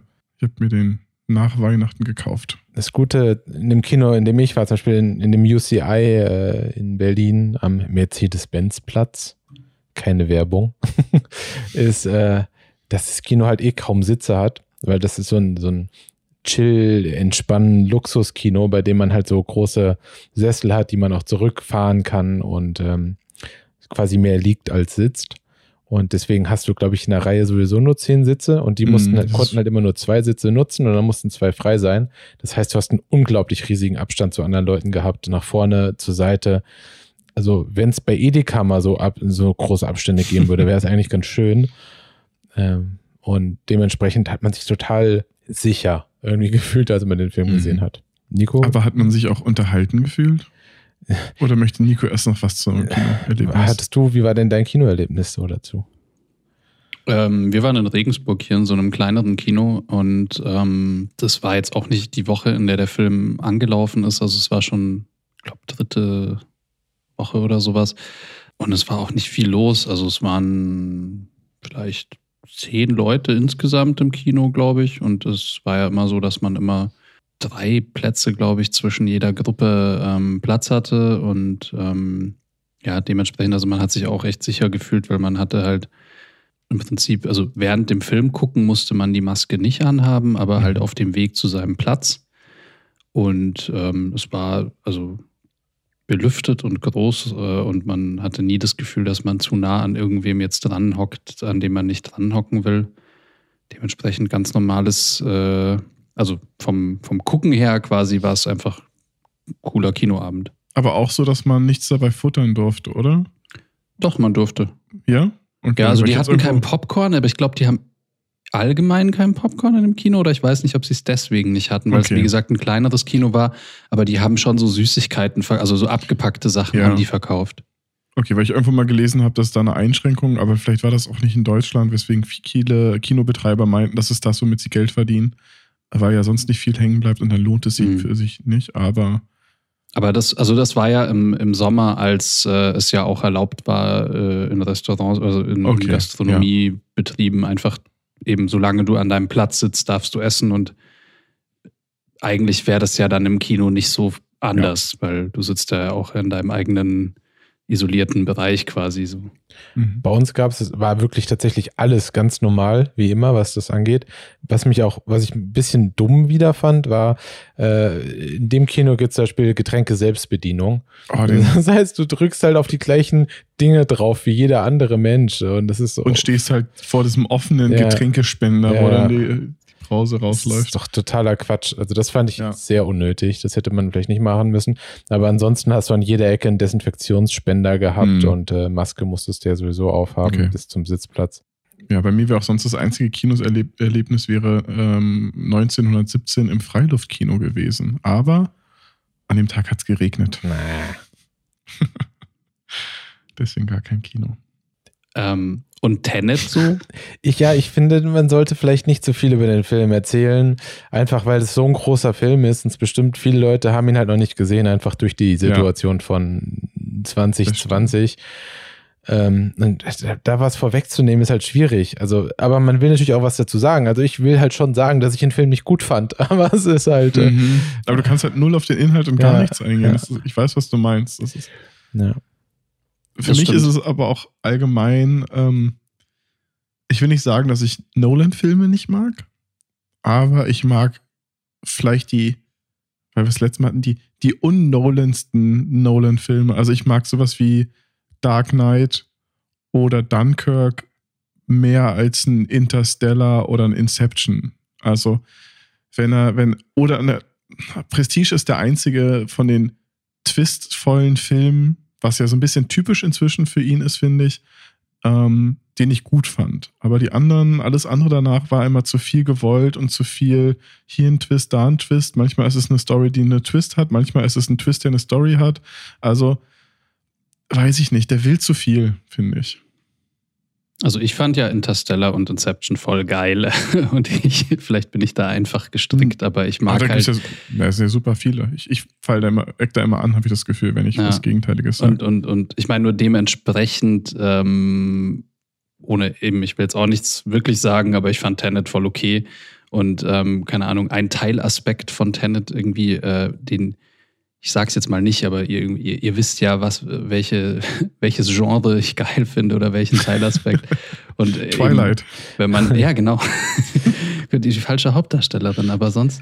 Ähm, nee, ähm, und Ich damit, glaub- ich- ja, ich damit glaube, bin ich dann wieder einfacher gestrickt, weil irgendwie eben solche, solche Brainfucks, sage ich mal, die, die machen mir ja echt total Spaß und ähm, ich fand es äh, deswegen halt cool, einen Film zu haben, über den man auch ein bisschen danach äh, nachdenken muss. Mhm. Äh, das, das mochte ich an dem Film. Also ich glaube, dass es da irgendwie um Zeit und Zeitmanipulation und so geht, kannst du schon sagen, weil das sieht man im Trailer. Ja. Okay, dann fand ich den deswegen voll super. Ja, das Problem ist halt einfach ah, dieser Film, also der so viel verspricht, so und aber ich bin halt der Meinung, du kannst noch so lange zu Hause sitzen und darüber nachdenken. Es gibt gewisse Sachen, die bringen dir Ja. nichts so. Also naja, wie, die Leute sind halt alle super. Es gab ganz viele Menschen, die ich kenne, die haben den mega gehypt und die fanden ihn richtig cool. Die sagten nur immer, aber der sieht so krass aus. Ja, natürlich sieht er krass aus. Der ist von den besten Menschen in Hollywood gemacht. Alle, die daran arbeiten, sind Ja. einfach so gut in dem, was sie tun. Man, allein Hans Zimmer und so, alle, die sind halt einfach alles richtig gute Leute. Aber wenn du halt einfach, nee, also ich bin halt einfach früher der Ultra-Nolan-Fan einfach. Man kann doch nicht einem Film vorwerfen, dass er von zu talentierten Leuten gemacht Nein, das habe ich doch auch nicht ist. gesagt.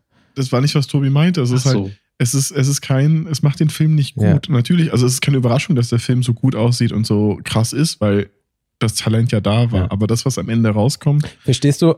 Es ist, als wenn du, du hast ein Kleid und dann sagt jemand, das ist ein Kleid, das Kleid ist mega hässlich, aber du sagst, aber das hat doch der beste Näher der Welt genäht. Ja, die Qualität des Kleid Kleides ist gut, aber es ist hässlich. So. ja. Okay, das nee, ist- ich verstehe dich jetzt, ja. Ja. Ja. Und ich fand halt, ich habe damals ähm, die Anfangssequenz von Tenet, ähm, was ja auch so einer der ersten Trailer war, die habe ich im IMAX gesehen, glaube ich, vor Star Wars. Und wenn du halt im IMAX siehst und diese ganze Sequenz, die ballert halt.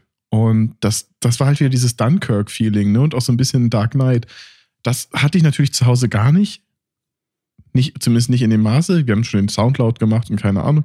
Aber den Aspekt hatte ich nicht. Ich glaube, im Kino hätte er mir mehr gefallen weil du einfach die, die, die Subbässe mehr gespürt hättest. Aber wie Tobi sagt, es hätte trotzdem keinen guten Film daraus gemacht für mich. Und das ist legitim. Ich, ähm, ja, ich hätte Bock, mit jemandem da lange drüber zu reden. Das müssten wir dann aber in der expliziten Tenet-Folge wahrscheinlich machen, ähm, die man gleich sofort mit Spoilern vollpackt. Aber der Drops ist halt auch schon ein bisschen durch. Da gibt es schon genug. Und es gibt Leute, die da wahrscheinlich qualifizierter sind. Ähm, er ist handwerklich super. Macht an vielen Stellen keinen Sinn. Aber es lohnt sich, den anzugucken.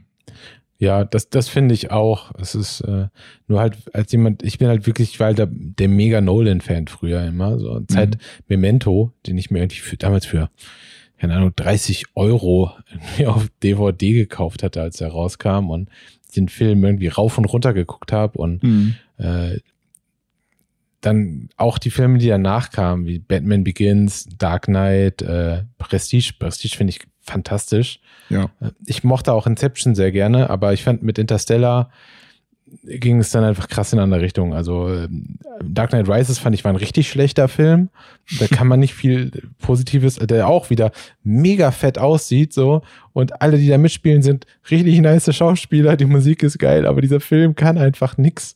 So und ähm, Dunkirk hat mir persönlich auch nicht gefallen. Ich habe ihn halt nicht im Kino Mhm. gesehen. Ich glaube, wenn ich im Kino von diesen ganzen Sounds angeschrien worden wäre, hätte mich das Ja. bestimmt auch beeindruckt. Aber ich saß halt da und dachte die ganze Zeit so, der Film ist leblos, so die Charaktere, da ist irgendwie, da ist keine Emotion. Ich, ich weiß gar nicht, mit wem ich jetzt hier großartig mitfiebern soll. Genau, ja. Aber das ist ja auch, finde ich, Dunkirk war halt dieses Kinoerlebnis und dieses, dieses Gefühl, du gehst da raus und wie du sagtest, dieses Anschreien beschreibt es halt gut, ne? Du gehst da raus und so, alter, Krieg ist schon echt scheiße. Und das so mitzuerleben und so, das war halt brutal. Und du hast dich halt wirklich einmal so durchgeschüttelt gefühlt. Und das zu Hause ist, funktioniert halt einfach nicht. Und deswegen verstehe ich auch, dass Nolan so ein klassischer Vertreter ist von, meine Filme gehören ins Kino. Ja. Ich will nicht, dass sie gestreamt werden. Und das finde ich auch legitim. Ich finde, ähm, es gibt keine Basis, mit einem Künstler drüber zu debattieren, wie er möchte, dass sein Medium konsumiert wird. Also wenn ich jetzt ein Gemälde mache, dann will ich auch, dass man es im Original anguckt und nicht auf einem kleinen Display, sondern es lebt halt davon, dass es groß und epochal ist. Und dafür konzipiert er das. Und natürlich wird ein Dunkirk auf einem iPhone anders funktionieren als in einem IMAX. Und das gleiche wahrscheinlich auch mit Tenet. Ja. Das wäre auf jeden Fall so ein Film, wo ich mir vorstellen könnte, dass Kinos nächstes Jahr nochmal einen Re-Release machen sollten und den in ausgewählten Kinos nochmal anbieten sollten. Der Soundtrack ist geil. Ich finde den Soundtrack richtig Ja. gut von diesem Film. Ja, es ist, ist schwierig, aber im Endeffekt war es eigentlich der größte Film des Jahres. Ne? Ich meine, er hat halt nicht das Mhm. meiste Geld eingespielt, aber eigentlich war es der Blockbuster des Jahres. Ja, das stimmt.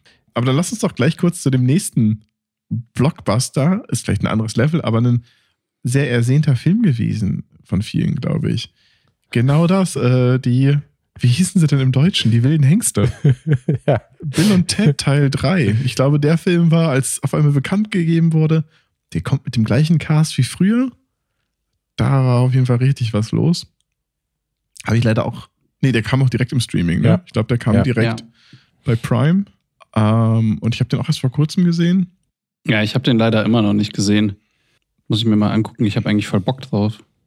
Teil 1 fand ich ja, Teil 1 war einfach fantastisch. Und auch die Synchro ist so, so gut. Ich muss gestehen, ich glaube, die alten habe ich nie in einer anderen Sprache gesehen, außer Deutsch.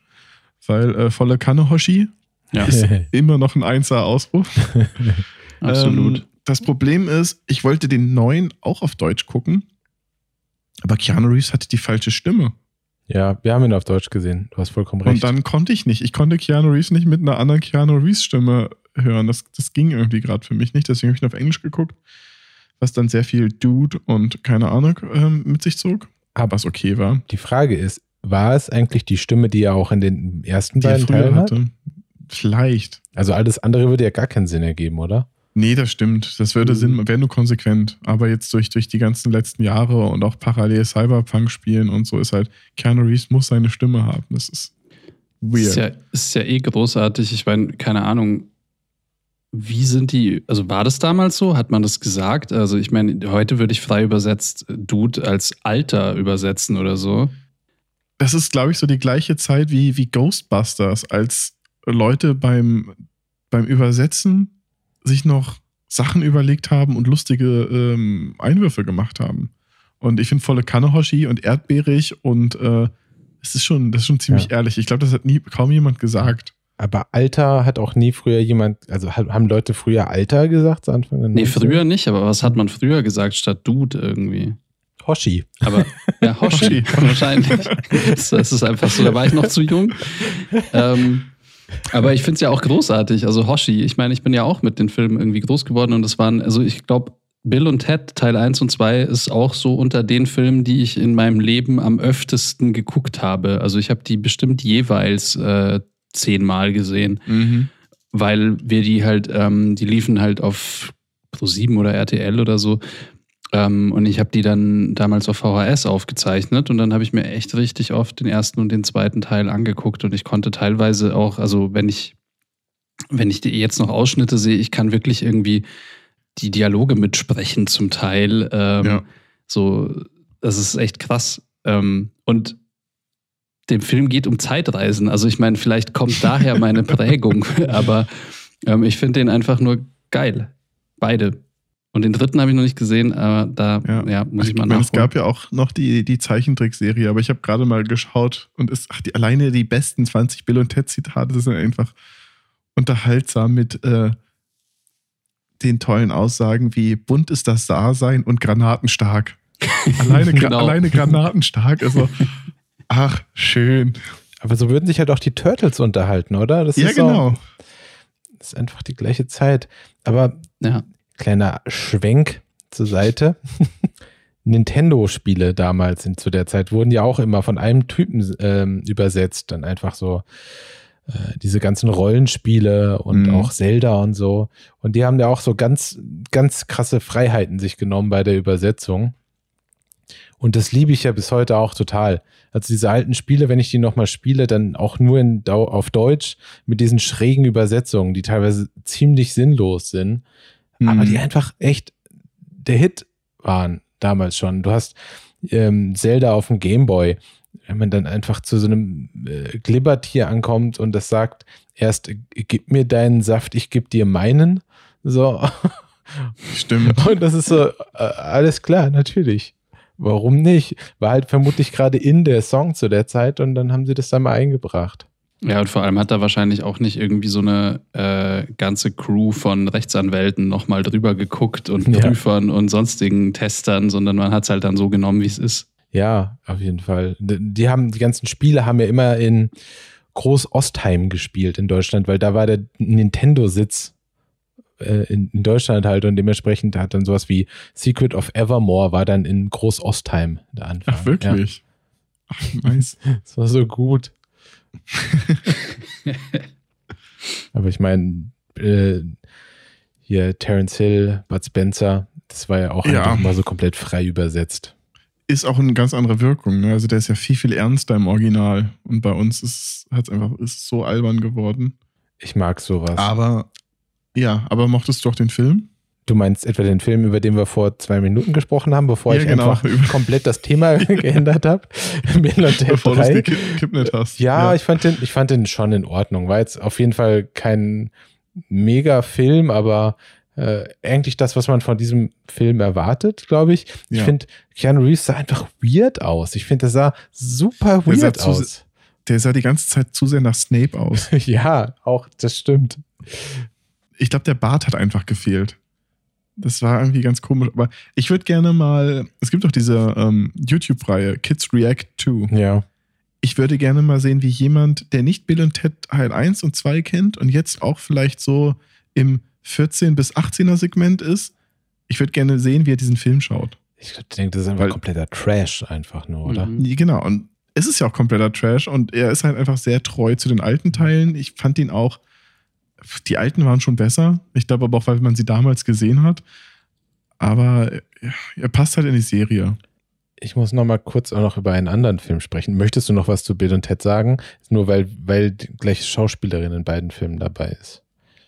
Nein, mach den Bogen. Okay, ähm, Name vergessen, spielt die Tochter. Äh, die spielt auch bei Ganz Akimbo mit.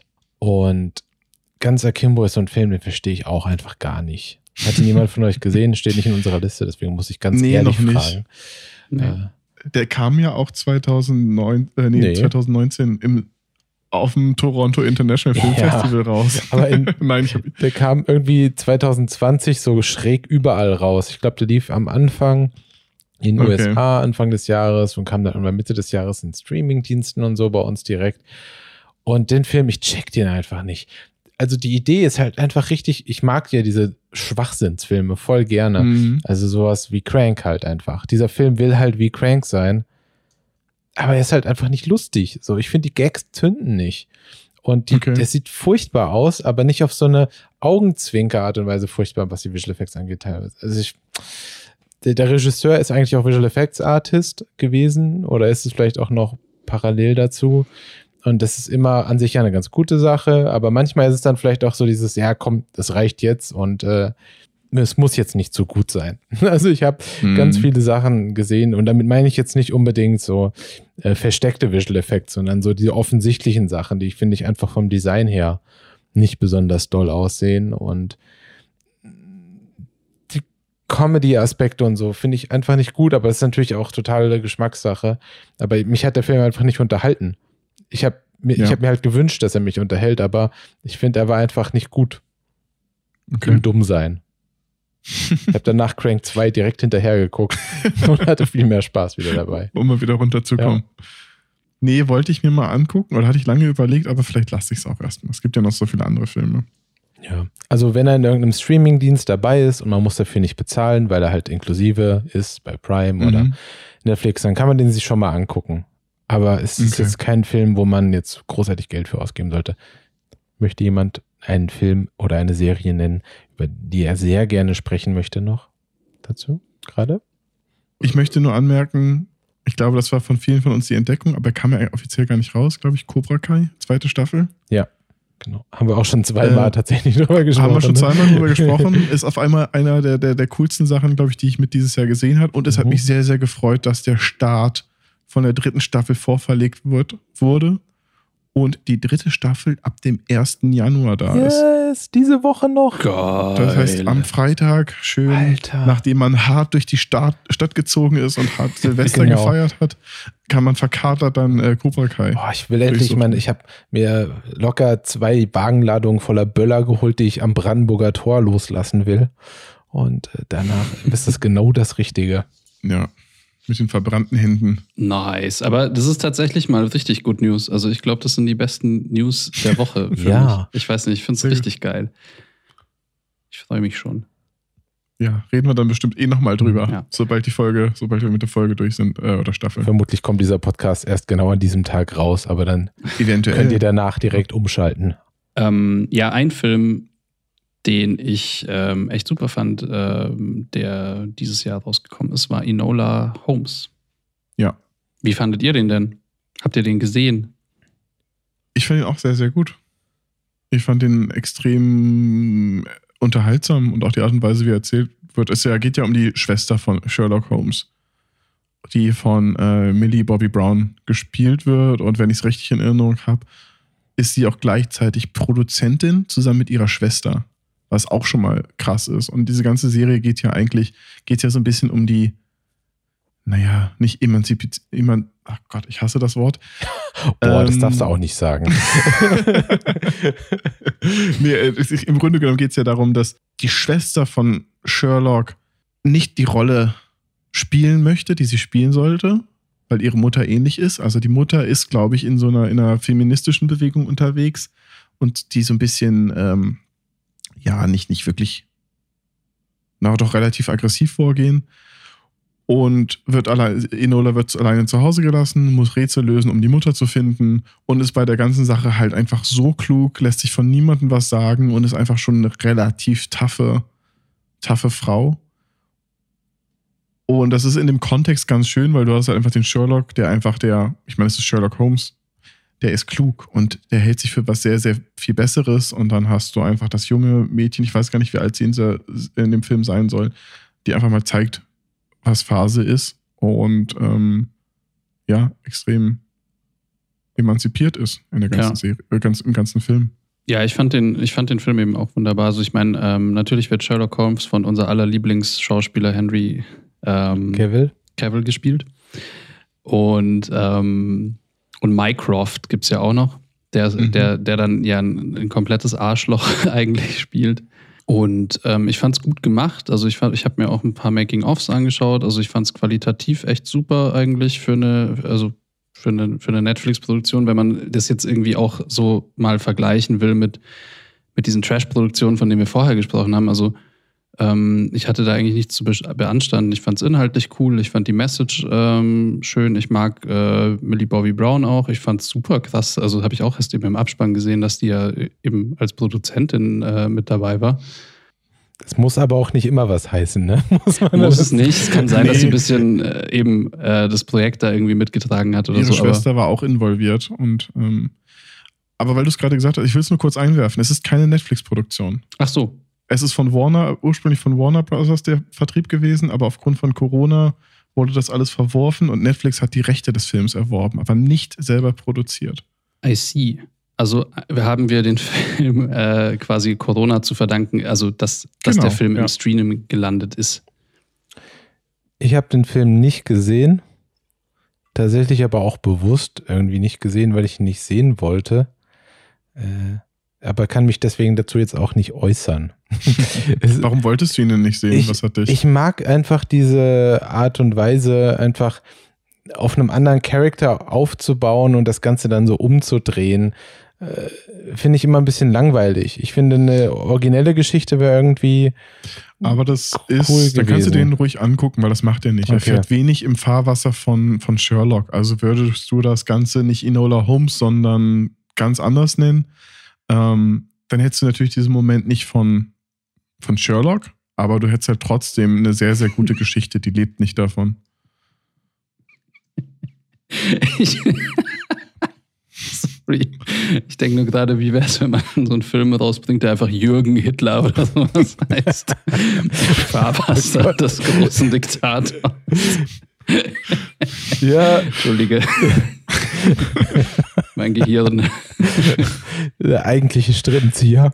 Ähm, ja, der Jürgen. Nee, also ich meine es halt so nach dem Motto, als wenn man dann beim nächsten Mal äh, anstatt Iron Man Iron Woman macht und sagt so, ja, mhm. die ist eigentlich viel krasser als Tony Stark, weil das ist Antonia Stark ja, und ihr Bruder ist eigentlich voll der Idiot und sie hat im Hintergrund eigentlich alles gemacht und dagegen stinkt er total ab. Das ist dann halt so, du hast halt einen Charakter aufgebaut und irgendwann sagst du, der ist aber voll dumm, weil da gibt es noch jemand, der ist viel besser. Ich finde es immer so, natürlich verstehe ich, was die Message dahinter ist, aber diese ja. Message könnte man auch von Grund auf aufbauen, weißt du, von sich, ohne natürlich. einen anderen Charakter zu zerstören auf eine Art und Weise.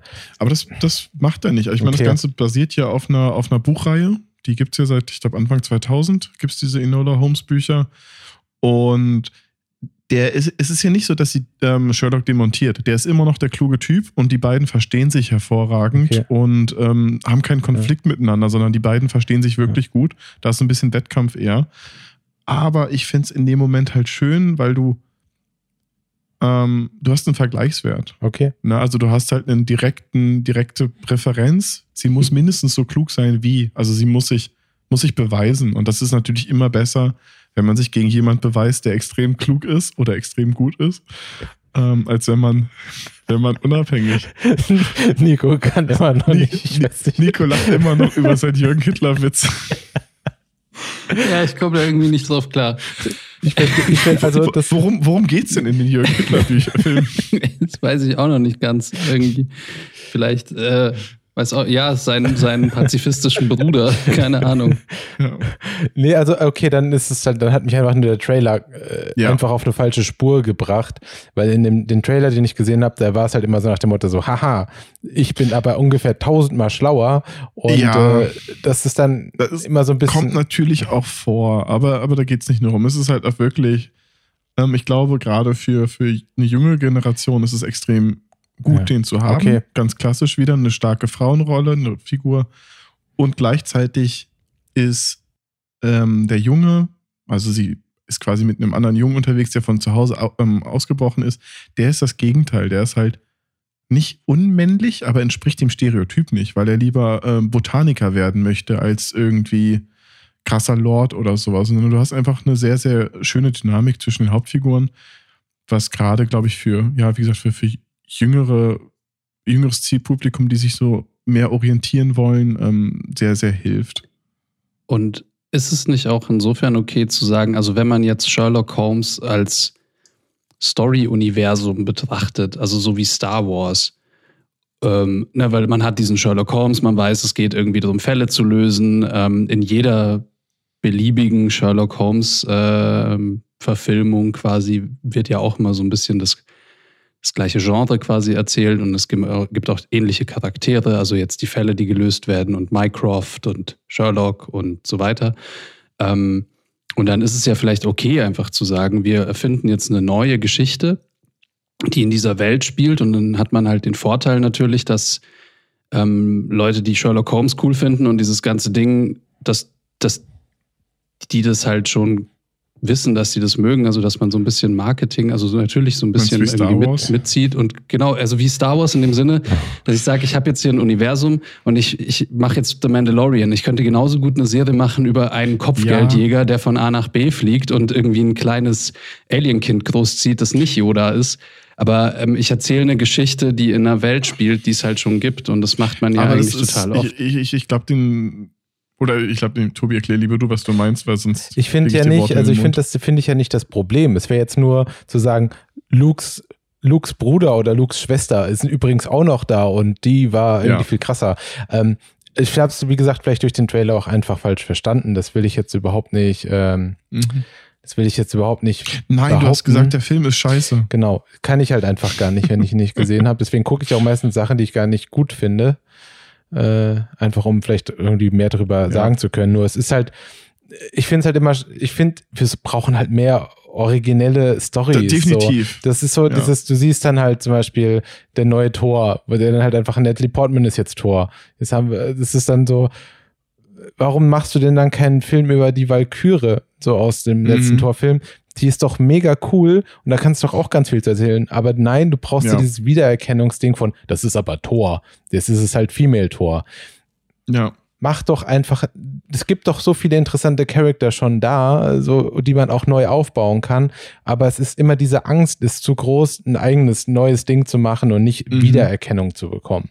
Das Mhm. stimmt. Und das ist das, was mich daran stört. Verstehe ich total. nichts anderes, weil ich finde alles andere daran ja mega cool. So, und ich mag der Sherlock Holmes und äh, Ja. da irgendwas zu machen. Äh, ähm, wenn es jetzt zum Beispiel, wenn sie jetzt, äh, wie gesagt, ich habe den Film ja nicht gesehen, ich halte jetzt auch einfach mal meine Klappe gleich, aber wenn sie jetzt vielleicht irgendwie die Schülerin von ihm wäre und ist dann halt einfach noch Mhm. krasser, so, dann hätte ich es jetzt irgendwie ein bisschen interessanter gefunden, als wenn man es irgendwie so rum macht. Ja, okay. Nee, ich verstehe schon. Also ich bin ja auch voll der Meinung, so dass äh, Originalhandlungen irgendwie, also irgendwas, was nicht einfach nur eine Kopie von irgendwas anderem ist, Mhm. ähm, dass man sich das auch mehr trauen sollte. Also auch eben äh, sowas wie Indiana Jones 4 beispielsweise Ja, nervt mich ja, ja. auch. Also dass man halt dann nicht sagt, ey, wir machen einfach einen neuen Charakter mit, ne, äh, geben dem irgendwie eine Handlung und so weiter. Aber wie gesagt, ich finde es auch okay, glaube ich, in einem, aber das, deswegen sind wir da, glaube ich, nicht so verschiedener Meinung. Also, dass man halt in einem Universum, ähm, das es schon gibt, eine neue Handlung erzählt, ähm, das finde ich ja auch cool. Ja, und äh, Ich finde, das haben sie bei, weil wir drüber gesprochen haben, bei Bill und Ted eigentlich ganz schön gemacht. Man hätte es jetzt, wenn man es langfristig, wenn sie das Franchise machen wollen, kannst du jetzt quasi den Staffelstab übergeben von äh, Bill und Ted zu den Töchtern. Ja. Und da war es jetzt nicht forciert. Es gab einen guten Grund, warum es jetzt auf einmal noch zwei weibliche Protagonisten gibt. Ja. Ist jetzt nicht so gewesen wie Ghostbusters oder sowas, sondern es, es machte halt einfach in diesem Universum Sinn und Ja. es hat sich richtig angefühlt. Ja, wie gesagt, ich bin, ich bin da auch kein, äh, Nee, Ja, keiner von diesen ja. Weirdos im Internet, die, die einfach nur keine Frauen sehen wollen. So, das, das kann ja wohl nicht sein. So, sondern Ja. ich finde es halt nur schön, wenn halt was generell Neues erschaffen wird. Ja, voll. Und dadurch äh, befruchtet sich das ja auch ein bisschen gegenseitig. Ja. Ach ja. Naja, aber vielleicht gucke ich ihn mir dann einfach doch nochmal an und dann kann ich mir auch äh, ein, eine Meinung zu was bilden, was, worüber ich jetzt seit zehn Minuten gesprochen habe. Es ist auf jeden Fall so ein Film, den man mal samstags oder sonntags beim Frühstück oder im Bett angucken kann. Ist jetzt nicht der Samstagsabend-Film, aber es ist gute Unterhaltung an einem entspannten Wochenende. Boah, jetzt Ah, wird's langsam dünne. Freaks, du bist eine von uns. Den habe hab ich tatsächlich auch gesehen, sehe ich gerade in dieser Liste. Und da bin, bin ich ja scheinbar nicht die einzige Person. Aber das ist der, nicht die, es gibt ja mehrere Freaks. Ich meine nicht den deutschen. Ich meine das, äh, den US-amerikanischen Film über. mm, ja, das ist Mutanten. aber, das ist aber der Deutsche. Ach so. Ah. Ja. Ach, das ist doch alles blöd. Mann, warum gibt es denn zwei Freaks? Es gibt ja sogar noch mehr, glaube ich. Ja, ich glaube auch. Ja, will, will da irgendwie groß lange drüber reden? Oh Gott, über Freaks, nee. Nico? Der Freaks, den ich gesehen habe, ist auch von 2018, glaube ich, oder so. Ich habe den auch nur teilweise gesehen, weil ich an diesem Freaks gearbeitet habe. Ah. Ich habe deinen Namen im Abspann gesehen. Uhu. Ja, ich habe dir danach auch eine Nachricht geschrieben und Ja, hab gesagt, ich gesehen, hey, ich habe deinen super. Namen im Abspann gesehen. ich kenne den. Das war ähm, der Film, über den ich in der letzten äh, Folge geredet habe, wo ich dann irgendwann im März von zu Hause gearbeitet habe. Lustigerweise. Ähm, ich habe den aber auch, ich habe den schnell wieder ausgemacht. Ich habe meine Shots gesehen. Ich habe mich gewundert, was sie im Grading gemacht haben, weil die auf einmal ganz anders aussahen und nicht mehr so ganz in, in Kontext gepasst haben. Aber Schöne Grüße an den Koloristen. ich glaube, es war nicht der, es war nicht der Kolorist, sondern einfach irgendwie, irgendwie sind einzelne Shots rausgepoppt. Ich weiß es nicht, was da passiert ist. Ähm, aber mich hat der Film einfach, es war einfach deutscher, nicht guter deutscher Film. Ja, also ich kann auch gar nicht so viel drüber sagen, außer ich habe es angeguckt und es war nicht so gut. Es reicht. Also, ich meine, vielleicht kurz zusammenfassen, es geht irgendwie um Superhelden, also wie, wie, also die nennen es Freaks, also im Prinzip wie Mutanten, so, dass man halt irgendwie äh, Superheldenfähigkeiten an sich bemerkt und ähm, äh, die wohl irgendwie mit Tabletten oder sowas unterdrückt, Unterdrückt, aber bei manchen kommt es halt raus. Und dann geht es so ein bisschen darum, stehen wir zu unseren Kräften, unterdrücken wir das und dann gibt es so ein paar Actionsequenzen und das Ganze spielt aber in so einem deutschen Setting und das ist vielleicht die eine Sache, die ich ganz spannend finde, irgendwie Ja. wie das ist, solche eigentlich amerikanischen Handlungen, sage ich mal, die wir gewohnt sind, die eigentlich immer nur in Amerika spielen müssen oder können, einfach mal irgendwo so in der deutschen Provinz spielen zu lassen. Das fand ich schon interessant. Aber handlungstechnisch hat mich der Film halt nicht abgeholt. Also die, die Handlung selber war dann eigentlich relativ plump. Genau. Das war halt mein, mein, mein größtes Problem. Als ich da Sachen gesehen habe, hatte ich immer das Gefühl, dass die sich nicht ernst nehmen. Also nicht ganz so ernst nehmen bei dem ganzen Film, sondern dass das alles mit einem Augenzwinkern ist. Ist alles ein bisschen drüber. Also ich meine, die Hauptdarstellerin arbeitet in irgendeiner Tankstelle, die Kotelett-Himmel heißt und hat so ein wunderschönes Logo. Und das war alles schon komplett drüber. Und einer der anderen Superhelden, ähm, ähm, hier Wotan Wilke Möhring, ist ein Obdachloser. Aber der sauberste Obdachlose, den ich jemals gesehen habe. Er sah, es war alles so, es war halt auch wieder nicht so konsequent. Ich hätte es gut gefunden, hätte sie das Ganze einfach noch viel, viel lustiger und viel, viel, ähm, ja, also noch viel, viel mehr Augenzwinkern da reingebracht. Ich glaube, dann hätte es für mich besser funktioniert. Das war so, so ein bisschen dazwischen. So nicht ganz ernst, aber auch nicht ganz lustig. Ja, also ich glaube so vom, vom ähm, ja, wie soll man es nennen, vom, von der Art Direction her oder so war es halt ein bisschen, ähm, es hat halt alles gewirkt wie so ein Bully-Parade-Sketch. Mhm. Ähm, und Genau. ja, man hätte halt also durchaus, glaube ich, dann sagen können, so wir, wir gehen da jetzt all in und wir machen das irgendwie spannend und geil ähm, und ähm, ja, eben so ein bisschen rougher. Ähm, Mhm. Aber das war es halt leider nicht. War auch wieder eine Zusammenarbeit vom ZDF und Netflix. Also dieses Mal vom kleinen Fernsehspiel, die ja sonst auch immer sehr ausgefallene Filme machen, ähm, zusammen mit Netflix. Aber ja, ich pff, ja, weiß ich nicht, ob ich dir jetzt eine Empfehlung geben würde, den zu gucken. Er ist einfach da. Ähnliches würde ich, das ist glaube ich einer der, bin ich fast durch mit Filmen. Ähm, ihr habt den beide nicht gesehen, aber I'm thinking of ending things. Der ist bei Netflix. Ja. Den würde ich auch gerne noch schauen. Der ist super weird. Hm. Ähm, ich kann auch gar nichts dazu sagen. Ich habe den geguckt. Ich habe ihn zweimal geguckt, weil ich beim ersten Mal eingeschlafen bin. Irgendwann nicht, weil der Film schlecht war, sondern weil wir den irgendwann, weil wir den abends angemacht haben, nicht genau wussten, was da kommt, müde waren und der ist halt echt anstrengend. Auf eine positive Art und Weise. Und ähm, genau deswegen haben wir dann nochmal noch mal den Teil danach wiederholt und dann dachte ich so, ich glaube, ich muss den irgendwann, wenn ich Zeit habe, nochmal im Gesamten nochmal gucken, weil er schon sehr unterhaltsam, sehr besonders ist und äh, man, glaube ich, echt, echt gute Gedanken machen, machen kann. Und ähm, den würde ich auf jeden Fall empfehlen. Der hat sehr, sehr gutes Flair und die Farben und die Optik. Selbst die Musik. Es wird gesungen. Es gibt eine kurze Musical-Sequenz. Ist alles super. Guckt ihn euch an. Das war auf jeden Fall so ein, so ein Geheimtipp, also wo ich wenig drüber gehört habe, dass, dass der existiert. Und ich würde dem jedem na- nahelegen, der so ein bisschen Interesse an etwas, na, komplex nicht, aber nicht ganz so geradlinigen Filmen hat. Ja, äh, steht auch noch auf meiner Liste. Also werde ich Auch Ja, mal nee, cool. Schau ich mir auch Guckt ihn im Winter, es geht um Schnee. Alles Ich glaube, da klar. macht er mehr Spaß.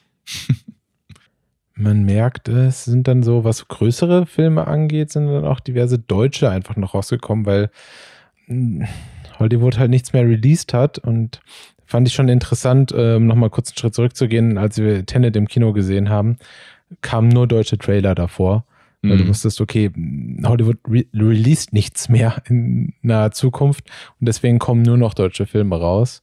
Und äh, da kam ja dann auch Jim Knopf und Drachenreiter, für die ich vielleicht sogar beide Trailer gesehen habe. Das stimmt. Ja. Sind beide Das rausgekommen. mag ja auch einfach dann vielleicht daran gelegen haben, dass eben, dass wir ja den, den milden Sommer hatten und da eben gerade die ähm, deutschen Produzenten halt äh, vielleicht sich noch eher getraut haben, was zu releasen, wohingegen in Amerika ja eigentlich nie, also die befinden sich ja immer noch in der in der ersten Ich- großen Ich Welle. glaube aber oder auch, So. Ich glaube, bei da, da hat es auf jeden Fall einen Unterschied gemacht, dass die jetzt nicht unbedingt auf einen internationalen ähm, Release aus sind. So Mhm. Tenet muss überall rauskommen. Ja. Sonst hast du entweder Piraterie oder Leute, die, die sich beschweren oder sonst was. Aber sowas wie Jim Knopf oder Drachenreiter, ähm, da wartet keiner in Amerika drauf. Wenn der kommt, dann gucken sie den vielleicht, aber es ist jetzt nicht so, dass da. Ja. Genau, das ist eigentlich, ich denke auch, das ist der Punkt. Wenn du einen Hollywood-Film rausbringst, müssen die Kinos auf der ganzen Welt offen sein. Für deutsche Filme müssen nur deutsche Kinos offen sein, weil mh, für die interessiert sonst nichts. Und ich glaube, da waren auch noch Mhm. mindestens drei andere romantische deutsche Liebeskomödien Ja. dabei, so, die natürlich rauskommen können. Eine täglich grüßt das Murmeltier-Version mit äh, Stimmt. deutschem Comedy-Heirats-Romantik-Aspekt. Den Trailer habe ich gesehen. Mhm. Ja, Drachenreiter habe ich leider nicht gesehen. Schade. Zwei Jahre dran gearbeitet, aber dann war er zwei Wochen im Kino und ähm, ja, dann war er schon wieder weg. Der kommt aber im Februar als Sky Exclusive raus. Vielleicht Ah. kann ich ihn dann gucken. Jim Knopf habe ich tatsächlich nicht mal auf dem Schirm gehabt, dass dieser Film existiert, bis er dann irgendwie released wurde. Also ich wusste Mhm. gar nicht, dass dieser zweite Teil schon gedreht wurde. Ja, ich hatte an dem ersten Teil gearbeitet und ähm, habe schon quasi mitbekommen, dass an dem zweiten Teil äh, gearbeitet wurde. Ich dachte auch nicht, dass das Release so früh sein wird dann eigentlich. Ähm, also ich hätte, ich hätte irgendwie äh, gedacht, der, der braucht noch bis irgendwie Winter oder jetzt Anfang nächstes Jahr. Aber ähm, ja, dem, also habe ihn aber auch nicht gesehen, aber würde mich interessieren. Also würde ich eigentlich schon Mhm. ganz gerne angucken. Kommt dann bestimmt auch bald. Ich wette mit euch eh, also wenn die Kinos wieder aufmachen, kommen nur deutsche Filme raus, weil halt äh, die, bis Mitte des Jahres kommt eh nichts irgendwie von Hollywood. Und ich glaube, die sehen das alle krass als ähm, Möglichkeit, dass Leute ihre Filme gucken, einfach. Dass du dann halt, Mhm. Kinos sind leer und du hast echt viele Möglichkeiten, deutsche Filme zu releasen. Das stimmt. Hoffentlich nächstes gute. Jahr- Ja. Sonst können sie gleich wieder zumachen. Ja. damit haben wir jetzt, sind wir im Oktober. Ja. Und jetzt kommen wir eigentlich, das macht es jetzt nämlich alles ein bisschen schneller und leichter. Jetzt haben wir den Overlap zu der Zeit, wo wir angefangen haben mit diesem Podcast. Ganz genau. Das heißt, viele Filme, die jetzt noch auf der Liste sind, haben wir zumindest schon mal kurz drüber gesprochen. Aber gibt es da noch irgendwas, was ihr, was ihr hervorheben wollen würdet? Ich fand Queen's Gambit super geil. Nochmal. no shit. No shit, ja. Naja, Ja, das stimmt. Ich glaube, da gehen wir alle mit. was ist eigentlich dieses Mandalorian? Ja, das ist so ein Disney-Sellout-Ding. Ah ja. Die- Da ist Mickey Mouse Ja. am, am Kühe melken wieder. Brauchen wir auch nicht drüber zu reden. Also Nee. ist kein Podcast-Material. Null. Geht dieses Cyberpunk auf meiner PlayStation 4? Versuch's mal, was soll schon schief gehen? ja, Es wurde ja dafür entwickelt vor acht Jahren. Ja. eben. Ja. Ähm, und äh, ha, eine Sache, die ich aber vielleicht wirklich erwähnen will. Ich habe gestern Soul geguckt. Ja, lass uns bitte über Soul als allerletztes reden. Das ist quasi der letzte Film des Jahres. Ich möchte nämlich auf einer High Note enden. Ha, Soul. Uh, Ähm, und du alter ich möchte nämlich auch noch einen Film davor nennen in unserer chronologischen Liste. Aber den möchte ich nicht als letzten Film des Jahres stehen lassen. Ähm, deswegen, sorry, dass ich dich gerade ab, abgewürgt habe, aber ich würde voll gerne über Soul am Ende reden. Kein Stress. Okay. Hau rein. Also einmal Borat 2 ist halt so ein Ding. So. Ich weiß nicht, wie wie es euch damit ging. Ihr habt den ja auch alle gesehen. Ich fand Mhm. den auch unterhaltsam, aber das Problem ist, äh, in 2020 hast du halt noch ein bisschen eine andere Art von Bullshit-Detektor und man merkt halt dann einfach doch, wie viel davon forciert und gestellt ist und irgendwie nicht so organisch rüberkommt, wie es halt vielleicht bei dem ersten Borat ist oder bei Who is America, die Serie, die ich mega gut fand. Äh, Wollte ich gerade sagen. Das ist, also Borat 2 nach Who's America ist einfach schwierig. Ne? Weil ich finde, da, der bringt das, was Borat 1 gemacht hat, nochmal auf die Spitze. Ja. Oder die Serie. Und jetzt Borat 2, da weiß ich nicht, hätte, hätte man nicht gebraucht. nee, Auch wenn es trotzdem unterhaltsam ist. Klar, aber ich meine, Sacha Baron Cohen ist einfach immer, der Typ ist halt einfach gut. So, also, ob man jetzt alles Mhm. immer geil findet, was er macht, aber er ist halt einfach ein krass talentierter äh, Schauspieler, Comedian, alles. ich weiß nicht, wie man, wie man so wird. Also, wie man so schmerzfrei unterwegs sein kann. Das ist schon krass.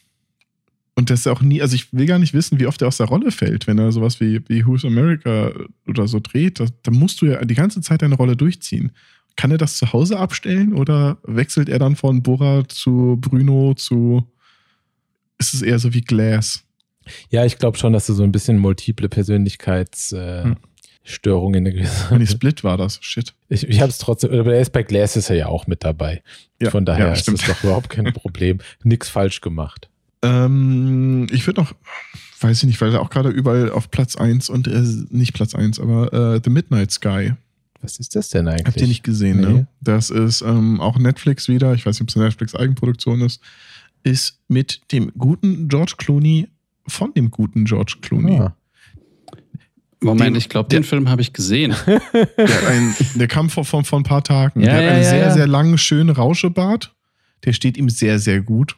Ähm, ist auch, aber auch schwieriges Material. Ähm, auch viel drüber zu reden. Das Problem ist, der ist eine Mischung aus äh, Gravity, aus diversen anderen ähm, Science-Fiction-Filmen. Ähm, es geht um, die leben auf der Erde, auf der Erde gibt es eine Katastrophe und die Hälfte der Bevölkerung, oder nicht, ein Großteil verschwindet in irgendeinem unterirdischen Bunker und er entscheidet sich, er bleibt oben und übernimmt die Kommunikation, ist ein Astrophysiker oder sowas ähm, und versucht dann ein Raumschiff, was von einem Planeten oder von einem Kometen zurückkommt, der als bewohnbar ähm, identifiziert wurde, wieder von der Erde wegzuscheuchen, weil sie denken, sie kommen auf die Erde zurück und alles ist gut, aber er versucht zu übermitteln, dass die Erde am Arsch ist und sie bitte wieder direkt zurückfliegen, um ihr Leben zu retten. Und ähm, ja, dann findet er irgendwann ein Kind und, und so weiter und so fort. Dann gibt es Parallelschnitte, wo du was von der, seiner Vergangenheit erfährst. Das ist alles schon ganz gut gemacht, aber es ist sehr zäh. Die letzten fünf Minuten vom Film erklären es. Da wird es dann auf einmal eine runde Sache. Aber bis dahin, diese Zeit, die schmerzt halt manchmal. Also im Gesamten, wenn man es jetzt zusammenfassen würde und alle Twists, nee, die Twists sind es nicht, aber wenn man das Gesamte erklärte, macht das Sinn, aber man muss es nicht über zwei Stunden stricken. Und es sind einfach zu viele Filme, die parallel kopiert wurden, fand ich. Ja, ich hatte also auch irgendwie, also ich habe ja schon jetzt drei Tage später vergessen, als ich den Film überhaupt geguckt habe, aber ja, ich habe ihn komplett angeschaut. Ähm, ich habe ihn tatsächlich wegen George Clooney angeguckt. Ähm, also ich habe den äh, auf Netflix gestartet, war erstmal so, ach, keine Ahnung, mal gucken, was ist, irgendwie irgendwas mit Weltraum, Logo, lass schauen.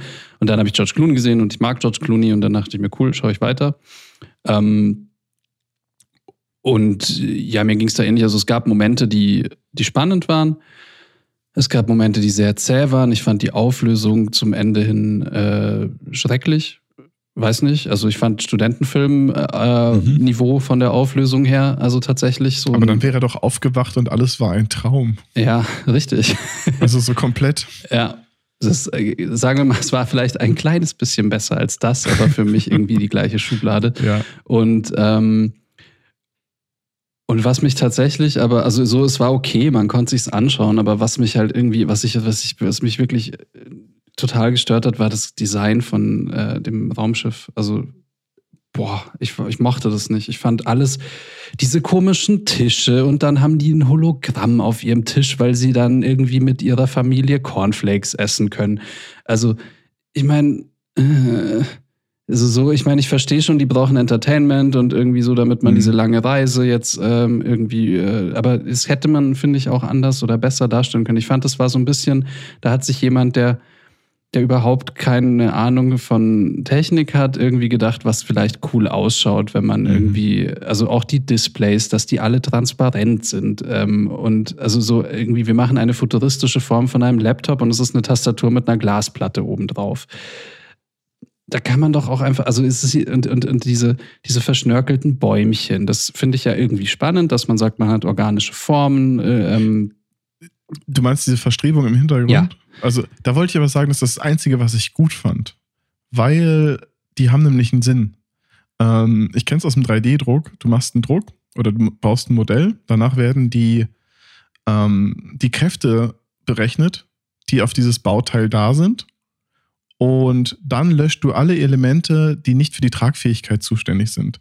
Und dadurch ergeben sich diese organischen Formen. Das Mhm. heißt, diese Stützstrukturen sind nur an Stellen vorhanden, die einen ähm, physikalischen Nutzen haben. Alles andere wird gestrichen, um Mater Material zu sparen. ja. Das wird heutzutage, also es ist so beim Rapid Prototyping und sowas wird das gerade genutzt. Natürlich sieht es aber auch irgendwie cool und stylisch aus, aber es hat eigentlich ähm, hat's einen Nutzen.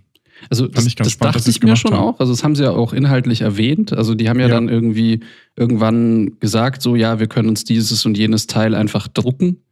Mhm. Ähm, das haben die, also das war so eine Side-Note quasi. Also die haben Ja. quasi nie ein riesen Ding daraus gemacht, dass ihr Schiff 3D gedruckt ist so, oder Elemente besitzt und die deswegen so aussehen. Mhm. Ich fand es halt nicht schön, aber ja, also die Ja. haben, das hat schon Sinn gemacht. Aber es sah halt für mich so ein bisschen fehl am Platz aus, so ein bisschen Fantasy-like. Äh, und oder vielleicht hätte ich mir gewünscht, dass sie es dann zumindest erklären. Erklären.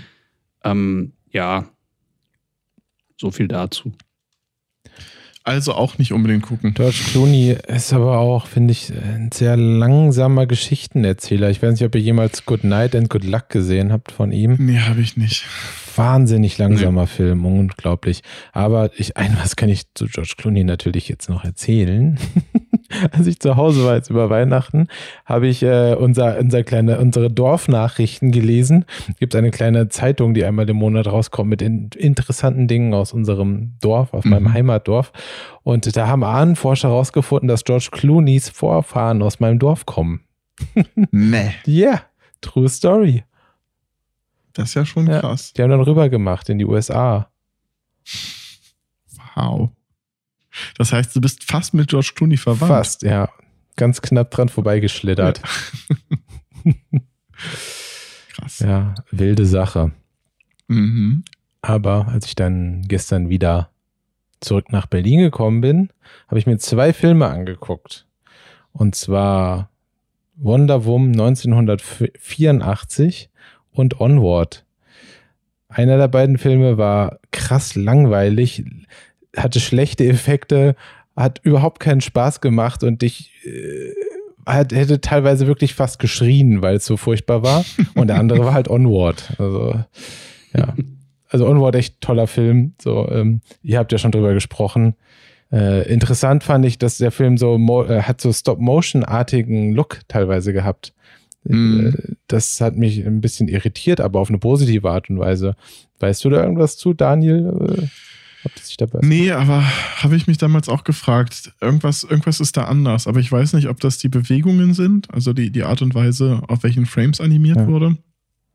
Aber ich weiß, was du meinst. Äh, wollte ich Ja. mir irgendwann nochmal genauer angucken. auch so, also vom, vom, äh, vom Stil, wie es äh, gerendert Mhm. wurde, hat man so das Gefühl von so einer leichten Miniatur manchmal oder halt von, Mhm, dass alles so leicht aus Kunststoff ist, als wenn es halt wirklich so eine kleine, kleine Welt wäre manchmal. Also, aber auch nicht immer, aber hin und wieder Ja. hatte man das Gefühl und das, das fand ich ganz interessant. Interessant, also wenn die, die Auflösung dann natürlich vielleicht noch einen Sinn ergeben hätte in die Richtung, wäre auch cool gewesen, aber ich fand den Film Dass am Ende so wie beim Lego-Film Kinder am Tisch sitzen und eigentlich nur ein Dungeons and Dragons Turnier, äh, Spiel gespielt Ja, haben. sowas zum Beispiel.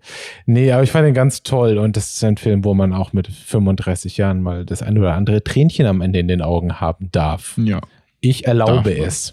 das darf man immer. Ist wirklich ein toller Film. Ich muss sagen, Pixar hat es krass geschafft, äh, auch irgendwie sich noch mal ein bisschen zu ändern und äh, Stories zu erzählen für Kinder, die wertvoll sind. Ich meine, Mhm. Toy Story war ja auch schon immer, äh, war ja auch eine tolle Sto Geschichte, eine tolle Story war Toy Story. Hm. Toy Story. Ähm, aber es war jetzt nicht so, dass da, es war jetzt nicht so aus, ausgelegt auf eine, die Moral von der Geschichte. Und ich finde auch, Mhm. dass die neuen Filme jetzt nicht unbedingt so Preacher-mäßig sind, aber sie haben eine tolle Moral, die ich mein Kind, wenn Ja. ich mal Kinder haben sollte, sie ihnen dann doch gerne auch, könnte ich, würde ich ihnen ohne Bedenken so mitgeben. Naja, und aber Wonder Woman, ich will nicht viel drüber reden. Viele Menschen werden ihn ja vermutlich erst in der, in der Zukunft irgendwann sehen. Furchtbar. Einfach ganz furchtbarer Film. Ich weiß nicht, ich verstehe es nicht. Also, als wenn DC einfach genau wieder da weitermachen würde, wo sie irgendwie vor ein paar Jahren mal aufgehört haben mit schlechten, richtig, also ein Film, an dem halt nichts funktioniert. Also weder optisch noch Story. Es ist einfach traurig und so ein Film muss doch nicht zweieinhalb Stunden lang sein, der nichts zu erzählen hat. Mann, also tut's euch einfach nicht an. So, es ist so, ich habe ich hab ja auch viele Filme nicht gesehen, weil ich halt äh, keinen Bock drauf hatte, sowas wie Batman vs. Superman oder Suicide Squad habe ich bis heute nicht gesehen, weil ich es einfach nicht will. Und aber dadurch, dass der erste Wonder Woman eigentlich nicht verkehrt war, ich mochte den, habe ich ein bisschen Hoffnung gehabt, aber nee, brauchst Nee. nicht zu haben. Ähm, aber ja, um darauf jetzt nicht zu enden mit dem Filmejahr, enden wir doch auf was ähm, mehr Beseelten. Uh, da wäre jeder, Oh, ich hasse es, ich hasse mich selbst. je- jede Moderatorenschule würde dir jetzt ein Diplom in die Hand drücken. Oh. Nico, Ja, Soul. Ähm, Habe ich gestern geguckt. Ähm, und äh, da ist mir da auch das ein oder andere Tränchen gekommen. Ähm, ich fand den Film wahnsinnig schön und ich finde es auch eben, ähm, wie du schon gesagt hast, äh, diese Message, äh, die, die Pixar da oft äh, versucht in den Film rüberzubringen, so über allgemeine Dinge des Lebens, ähm, so diese, die finde ich irgendwie auch total, total gut und total wichtig und ähm, da macht es halt Spaß, irgendwie so ein bisschen diese, diese Moral oder Lektion Mhm. dann irgendwie mitzubekommen. Und der Film hat ja irgendwie auch was sehr Transzendentes. Ähm, und ich finde es immer spannend, wie da eben auch vers verschiedene, ich sag mal, esoterische oder so Strömungen dann irgendwie sich nicht drüber lustig gemacht wird, aber sie werden halt irgendwie so auf eine lustige Art und Weise erklärt und mit eingebunden, aber jetzt nicht Ja. irgendwie ähm, als, als Wissenschaft oder Non-Wissenschaft abgetan, sondern es wird einfach nur eine lustige Handlung darum erzählt. Und ähm, das fand ich halt sehr toll an dem Film. Mhm. Und es ist auch wieder so klassisch Pixar, Disney in den letzten Jahren. Sie schaffen es halt, einen Film zu haben, wo jede Generation oder jedes Alter was komplett anderes rausziehen kann. Also, ich weiß, ich glaube, wenn jetzt ein zehnjähriges, ein sechsjähriges Kind diesen Film guckt, der wird ganz, ganz anderes oder sie wird ganz anders darüber denken, als wir es tun. Also, ich meine, es geht, geht ja, es geht ja um viel. Es geht um den Sinn des Lebens, es geht um den Tod, es geht um vieles. Ähm, bei Coco ging es damals schon um den Tod. Und das sind sehr, sehr schwierige Themen. Und auch gerade die Suche nach dem Sinn des Lebens. Und das ist alles so, so gut verpackt und gibt am Ende so, gibt eigentlich alles frei. Also er schreibt nichts vor, sondern äh, er legt den Grundstein und er lässt jedes Individuum so leben und denken, wie er möchte, kritisiert nichts, ähm, ist, deckt eigentlich fast alles ab und ist, ist super gemacht. Also allein von der Story. Visuell müssen wir da, keine Ahnung, da kann man jetzt, glaube ich, Stunden drüber reden. Das ist so krass, wie viele Stile sie da gemischt haben. So, sonst hast du Pixar, hat halt immer den Look. Es sieht immer aus wie Pixar, es ist immer alles schön gerendert, ganz klassisch. Und die Sequenzen hat man auch und die sind extrem, extrem gut.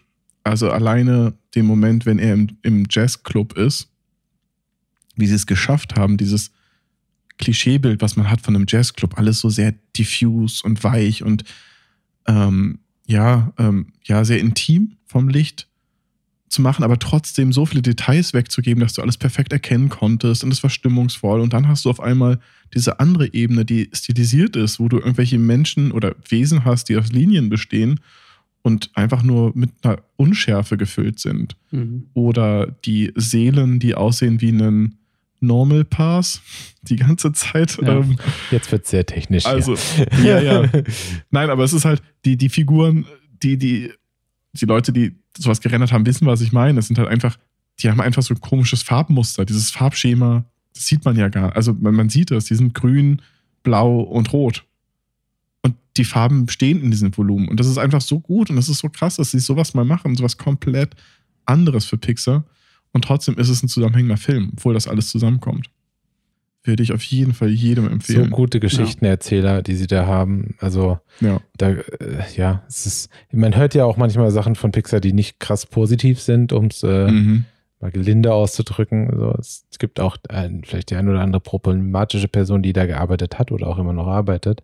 ja. Aber sch scheinbar schaffen sie es trotzdem, ein Klima irgendwie dazu erschaffen, in dem Menschen wirklich gute Geschichten erzählen können und äh, das auch funktioniert und es halt nicht tot äh, directed wird von vielen Leuten, die unbedingt da jetzt was, die da irgendwie wie bei einem Marvel-Film, wo du halt genau eine Story hast, die über zig Jahre funktionieren muss, sondern da kann jeder Film für sich eine Welt sein, die Mhm. und ich finde das, ich finde das mega. Also Ja. Ich finde es auch schön, dass Pixar auch in, in regelmäßigen Abständen dann eben neue Filme macht. Also, dass die. Mhm. Ich hatte eine Phase, wo ich vor ein paar Jahren, wo ich mir dachte, Gott, jetzt Toy Story 3 und Cars 2 und ähm, Planes. wo es mich so ein bisschen genervt hat, dass äh, zu viele zweite und dritte Teile rausgekommen sind. Aber jetzt, wenn man sich so eine Gesamtliste anschaut, aller Filme, die Pixar je gemacht hat, da ist die Mischung eigentlich aus, aus äh, Sequels und neuen Stories eigentlich ganz gut. Also, und jetzt gerade die letzten paar Filme, also eben mit, mit Coco und, ähm, und Onward und Soul und äh, so weiter, da waren ja echt viele neue Filme dabei, was ich echt toll fand. ich muss sagen, Mhm. Inside Out ist Stimmt. Äh, Ich liebe diesen Film, ich finde ihn fantastisch. Äh, Da habe ich auch glaub, wenn man- geweint. Ja. Wenn man Inside Out, ähm, Soul und Coco zusammenpackt, hat man so das perfekte Paket für Kinder, um so abstrakte Sachen, die Menschen vorgehen, Ja. zu erklären. Ja, ja, die Message von, von Inside Out finde ich auch so wichtig. Also es ist so Ja. gut. Ja, schön, dass Das sowas stimmt. mal gesagt wird in einem Film und so auch. Das ist. Vor allem auf so eine Art Ja. und Weise, ja. Ja. Ja, der ist Ach. schon, der ist schon super. Der ist sehr, sehr schön. Könnte ich fast nochmal Ja. gucken. ja, wir werden heute Abend noch Soul und Coco gucken, weil ich habe Coco noch nicht gesehen. Und Soul auch Dann nicht. fangt mit Coco an, oder? Mal sehen, wie rum wir es machen. Aber Wobei, nee, fangt, fangt mit Soul an. Das macht inhaltlich mehr Sinn. okay. Und außerdem hat man das Gruselige mit den Skeletten und der Unterwelt, Oh. dann, äh, wenn es draußen dunkel Oh was für ein Dunkel. nein. Oh, da weiß ich nicht, ob ich da noch schlafen kann. Ja, Ja. stimmt. Aber ich glaube, so enden wir filmtechnisch wenigstens auf einer positiven Note. Ja. Ich meine, zwei Pixar-Filme, die dieses Jahr, Onboard ist auch dieses Jahr rausgekommen, oder? Ja. Es sind Genau. zwei starke Pixar-Filme rausgekommen. Das ist doch. Onward noch im Kino und ähm, Soul haben sie direkt auf Disney Plus. Ja. Ach, das ist schön. Ja, aber ich meine, wir haben halt auch echt viele Filme, ne, die hätten, die hätten rauskommen sollen, die schön gewesen wären. Haben wir leider dieses Jahr nicht gekriegt. Ja. Sowas wie French Dispatch oder ähm, ich meine, ursprünglich sollte ja auch Dune dieses Jahr. Ja. Mhm. Der tut mir am meisten weh, um ehrlich zu sein. Ja, Ja. aber auch so ein Film, den man unbedingt im Kino gucken muss. Ja. Peter Rabbit 2 für Tobi, ganz ja, das, wichtig. das Plakat hängt jetzt schon seit einem Jahr ähm, beim Kino am Parkcenter in Berlin. So, ja. Und jedes Mal gehst du vorbei und Ja. denkst an deine Zeit in ja. Australien. Das ist echt verrückt, dass ich jetzt ist schon ein Jahr fast her, dass ich da aufgehört habe zu arbeiten und dieser Film ist immer noch nicht draußen. Hm. Aber so geht es, glaube ich, vielen Leuten aktuell, die in der Branche arbeiten. Ja. Ich meine, so war es ja bei mir mit Dragon Rider auch fast. Gibt es eigentlich irgendeine Info, wann, wann Black Widow rauskommen soll jetzt? Ich habe keine Ahnung. Nee, Eigentlich- ich leider auch nicht. Wahrscheinlich so schnell wie es geht. Ja. Ähm, ich meine, die müssen ja diese ganzen Marvel-Filme wieder aufholen. Ey, die sollen das einfach auf Disney Plus rausbringen, ganz im Ernst. Verstehe ich auch nicht, Hm. warum sie das nicht. Meinetwegen ja auch mit, mit einem Zusatz, also für 2 Euro oder sowas, 3 Euro nochmal Ja. irgendwas. Eine Serie, also die auch wegen Covid verzögert wurde, auf die ich ähm, ja total gespannt The bin, Expanse. ist ähm, was? Die Expanse? äh, nee, Sailor Moon. ähm, die Foundation oder nur Foundation, ja, Foundation. Ähm, äh, eine Apple TV Plus Serie. Ähm, und es ist halt auch so ein Science-Fiction-Ding basiert auf äh, einem, einem Buch von äh, Isaac Asimov. Mhm. wurde im März, wurden die Dreharbeiten gestoppt äh, und wohl im Oktober wieder äh, fortgeführt. Ähm, dementsprechend die Verzögerung, also die Serie wird nächstes Jahr rauskommen. Und ich habe gehört, dass, ähm, dass das für Apple TV so die eine Serie werden soll, also die echt groß ist und gut und sich über mehrere Staffeln hinwegziehen soll. Also so ein bisschen wie so ein, wie so ein Game of Thrones, also so, wo man halt über acht Jahre wirklich eine lange Geschichte erzählt. Ähm, dementsprechend, und weil es Science Fiction ist und Asimov, bin ich halt echt gespannt darauf, wie das, wie das wird und freue mich schon drauf. Weißt du, welche ähm, Bücher verfilmt werden als erstes von dem? Also von denen, es sind ja so, so, so, so verschiedene Gruppierungen, ne? wenn ich das noch bei Asimov richtig in Erinnerung habe. Ähm, ich, ich glaube, ich glaube, zu diesem Foundation, Foundation-Ding ist es ähnlich eher wie, wie Pratchett mit den, mit den Scheibenwelt. Das ist so ein Mhm. Universum, wo es unterschiedliche Blöcke gibt. Ich hatte, glaube ich, ein, zwei davon mal gelesen gehabt. Ja. Aber wer weiß, wahrscheinlich machen es alles parallel. Äh, Ja, bin also ich ja es ist wohl eine Trilogie, Foundation, Foundation and Empire und Second Foundation, Okay. also die Bücher. Und ich gehe mal davon Ja. aus, die fangen mit dem ersten an. Na, da gucken wir mal. Ja, ich glaube, nächstes Jahr kommen echt viele Sachen. Das wird spannend. Ja, viel im Streaming davon. Ja. Ein Film schlagt mich jetzt nicht, aber ich habe irgendwie ein bisschen Bock auf Top Gun, um ehrlich zu sein. Aber den würde ich auch gerne im Kino sehen. Ich fand den Trailer Ja, schon ziemlich, hat schon ganz gut geballert. Nein, den muss man auch sehen. Also ich glaube, also den muss man vor allem im Kino sehen. Ja. Monster Hunter muss man zum Beispiel, glaube ich, nicht sehen. Nö. Oder sowas wie Godzilla vs. Kong, was auch mal kommen sollte. Das muss man auch im Kino gucken, wenn man es gucken möchte. Ja. Ja, Ghostbusters würde ich gerne im Kino sehen, wenn er ja. kommt. Ich bin mir bei Ghostbusters noch nicht so ganz sicher, ob ich den sehen möchte oder nicht. Das ist ganz schwierig. Ja, das ist auch wieder die Frage. Ja. Nicht, dass er das Andenken befleckt. Ja, also ich bin ja niemand, der irgendwie denkt, so ein Film ist deswegen, also der macht die alten Filme ja nicht schlechter deswegen. Mhm. Aber ich denke mir halt auch so, er, er macht vielleicht die alten, er macht auch jetzt die Geschichte nicht besser. Ich weiß es nicht Ja. genau. Ich finde die Idee ja schon ganz gut, aber ich, dieser Trailer war halt so generisch. Es hat sich halt wirklich, es war halt Mhm. genau so, wie man sich das vorstellt, wie das jetzt sein würde. Und natürlich musst du Kinder von Stranger Things dabei haben und so und oh, naja. Mal gucken. Ich lass Ja, mich gerne eines. Besseren belehren. Wenn er mega geil ist, bin ich der Erste, der sich freut. Sehr gut. Aber was würdet ihr denn jetzt? Wir sind jetzt einmal durch mit dem Jahr. Mhm. Wir haben es geschafft. Wir haben 2020 fast hinter uns gelassen. Für uns sind es jetzt noch, naja, zwei Tage. Dann haben wir es im Gesamten abgehakt. Nicht, dass ab 1. Januar alles besser wird, außer dass Cobra Kai kommt. ähm, aber was würdet ihr denn sagen? Was war eure Top-Serie und was war euer Top-Film? Ist schwierig, wenn man nur einen rauspicken muss, aber gibt es da irgendwas? Fang gerne an, Nico. Puh, das ist sau schwer. ähm, also ich meine, keine Ahnung, Soul ist bei mir auf jeden Fall ganz oben dabei, aber das mag einfach auch daran liegen, dass ich den gestern gesehen habe und dass der Eindruck quasi noch echt frisch ist und das wirklich so ein Film war, der mich, ähm, ja, der mich halt irgendwie emotional berührt hat. Ähm, Du kannst auch zwei sagen, wenn du möchtest. ich kann auch zwei sagen, okay. Ansonsten, ähm, puh, ich brauche ein bisschen Zeit. Mir ist das egal, ich sag so viel ich will. also ich fand Outsider war sehr gut. Und ich fand die zweite Staffel von The Boys sehr gut. Outsider?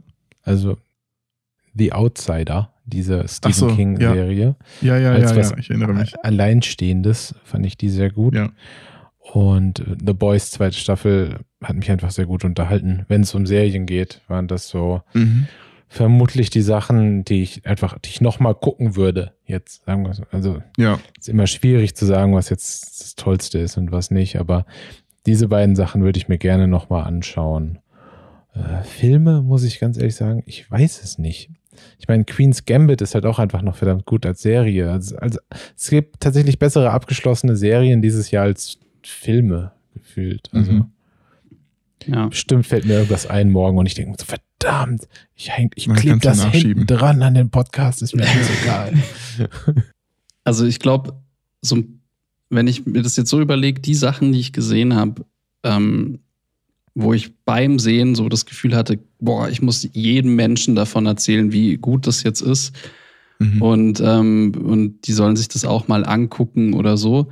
Ähm, das war auf jeden Fall ähm, Queen's Gambit. Also da habe ich sofort irgendwie zu meiner Frau und zu meinem Bruder und so sofort angerufen und gesagt, hey, guckt euch das an, das ist einfach total super. Ähm, dementsprechend würde ich das mal listen. Ähm, Sex Education tatsächlich auch. Irgendwie vielleicht nicht auf dem Niveau von das ist voll gut, aber es ist voll unterhaltsam. Und ich fand Sex Mhm. Education total lustig. Also da bin ich auch voll kleben geblieben. Ähm, und ähm, naja, und eine Sache, wir haben die eigentlich jetzt gar nicht erwähnt, aber wir haben die mal in einer anderen Podcast-Folge erwähnt. The aber ähm, nee, ähm, äh, dieses Astros Playroom.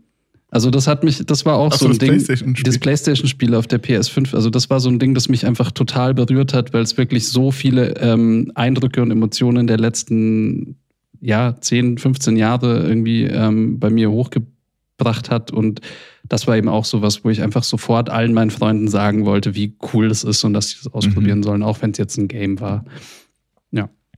Ja, wenn man eine PlayStation 5 hat, das ist ja auch nicht jedem vergönnt hier. Ja, aber ich, ich glaube, bei, bei Queen's Gambit würde ich zum Beispiel mitgehen. Das ist auch so, das war so einfach eine krasse Überraschungsserie und ich glaube, dadurch, dadurch hat sie so viel gewonnen und war einfach fantastisch gemacht. Ich fand The Boys großartig. Ähm, und ich glaube, Gangs of London würde ich zupacken oder Hollywood. Ich bin mir nicht sicher, aber ich glaube, das waren so die, die vier Sachen. Und das Spannende bis auf The Boys sind halt alles neue Sachen für mich gewesen, die mich wirklich begeistert haben. Es gab es dieses Jahr sehr viele neue Staffeln von Serien, die wir alle nicht besprochen haben, wie sowas wie How to Sell Drugs Online Fast oder Umbrella Academy oder was auch immer, aber vor allen Dingen hängen geblieben sind, sind so neue Sachen. Und bei Filmen wäre ich wahrscheinlich auch. Ich glaube, Soul ist ganz weit vorne. Ich kann schwierig sagen Platz 1, weil ich den zuletzt gesehen habe. Aber wahrscheinlich war das Platz 1. Crazy davor. The Gentleman vielleicht noch. Dann freue ich mich ja, dass ich Soul heute noch gucken kann. Ja, du hast den noch vor Das dir. ist- hast du es Und der ist gut? noch besser als Onboard? Was? What? Es ist halt nochmal anders. Ja. Ja, ich freue mich schon. Er ist ein bisschen, drauf. er ist deutlich erwachsener. Ah, Mhm. okay.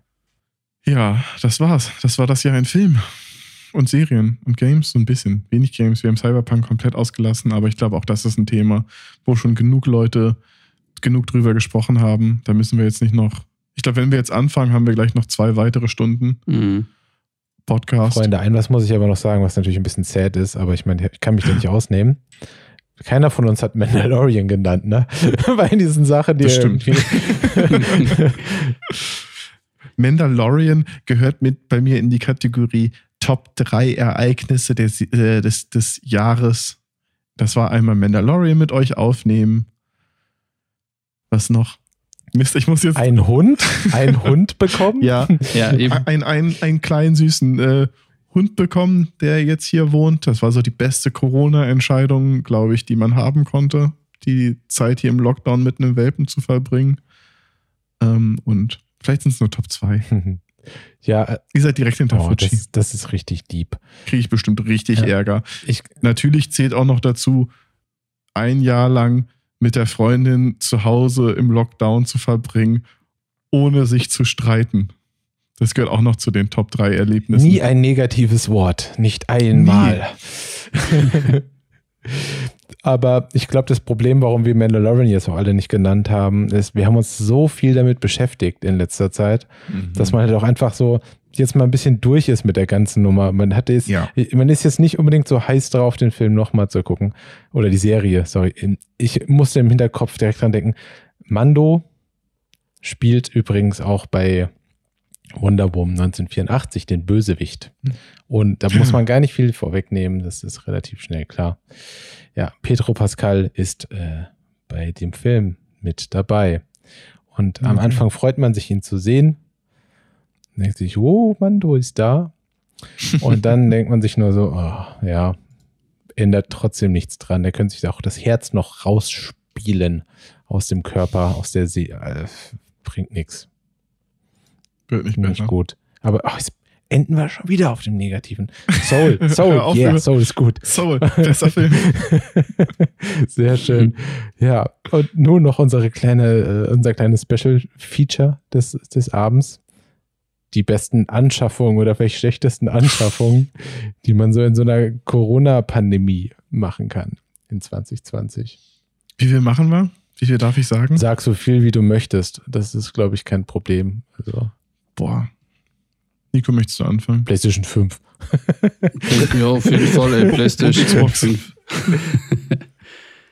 ähm, die besten Anschaffungen. Puh. Fangt ihr mal an. Okay, dann fange ich halt an, derjenige, der es mir gefragt hat. Ähm, für mich war es tatsächlich, würde ich sagen, mein Audio-Equipment, um diesen Podcast aufzunehmen, den ich, das ich ja auch genauso nutzen kann für Zoom-Calls, ewig lange, viele Zoom-Calls und so weiter. Mhm. Also einfach das Setup, um zu Hause also mit Leuten reden zu können, Sachen aufzuzeichnen und einfach nur zu sprechen.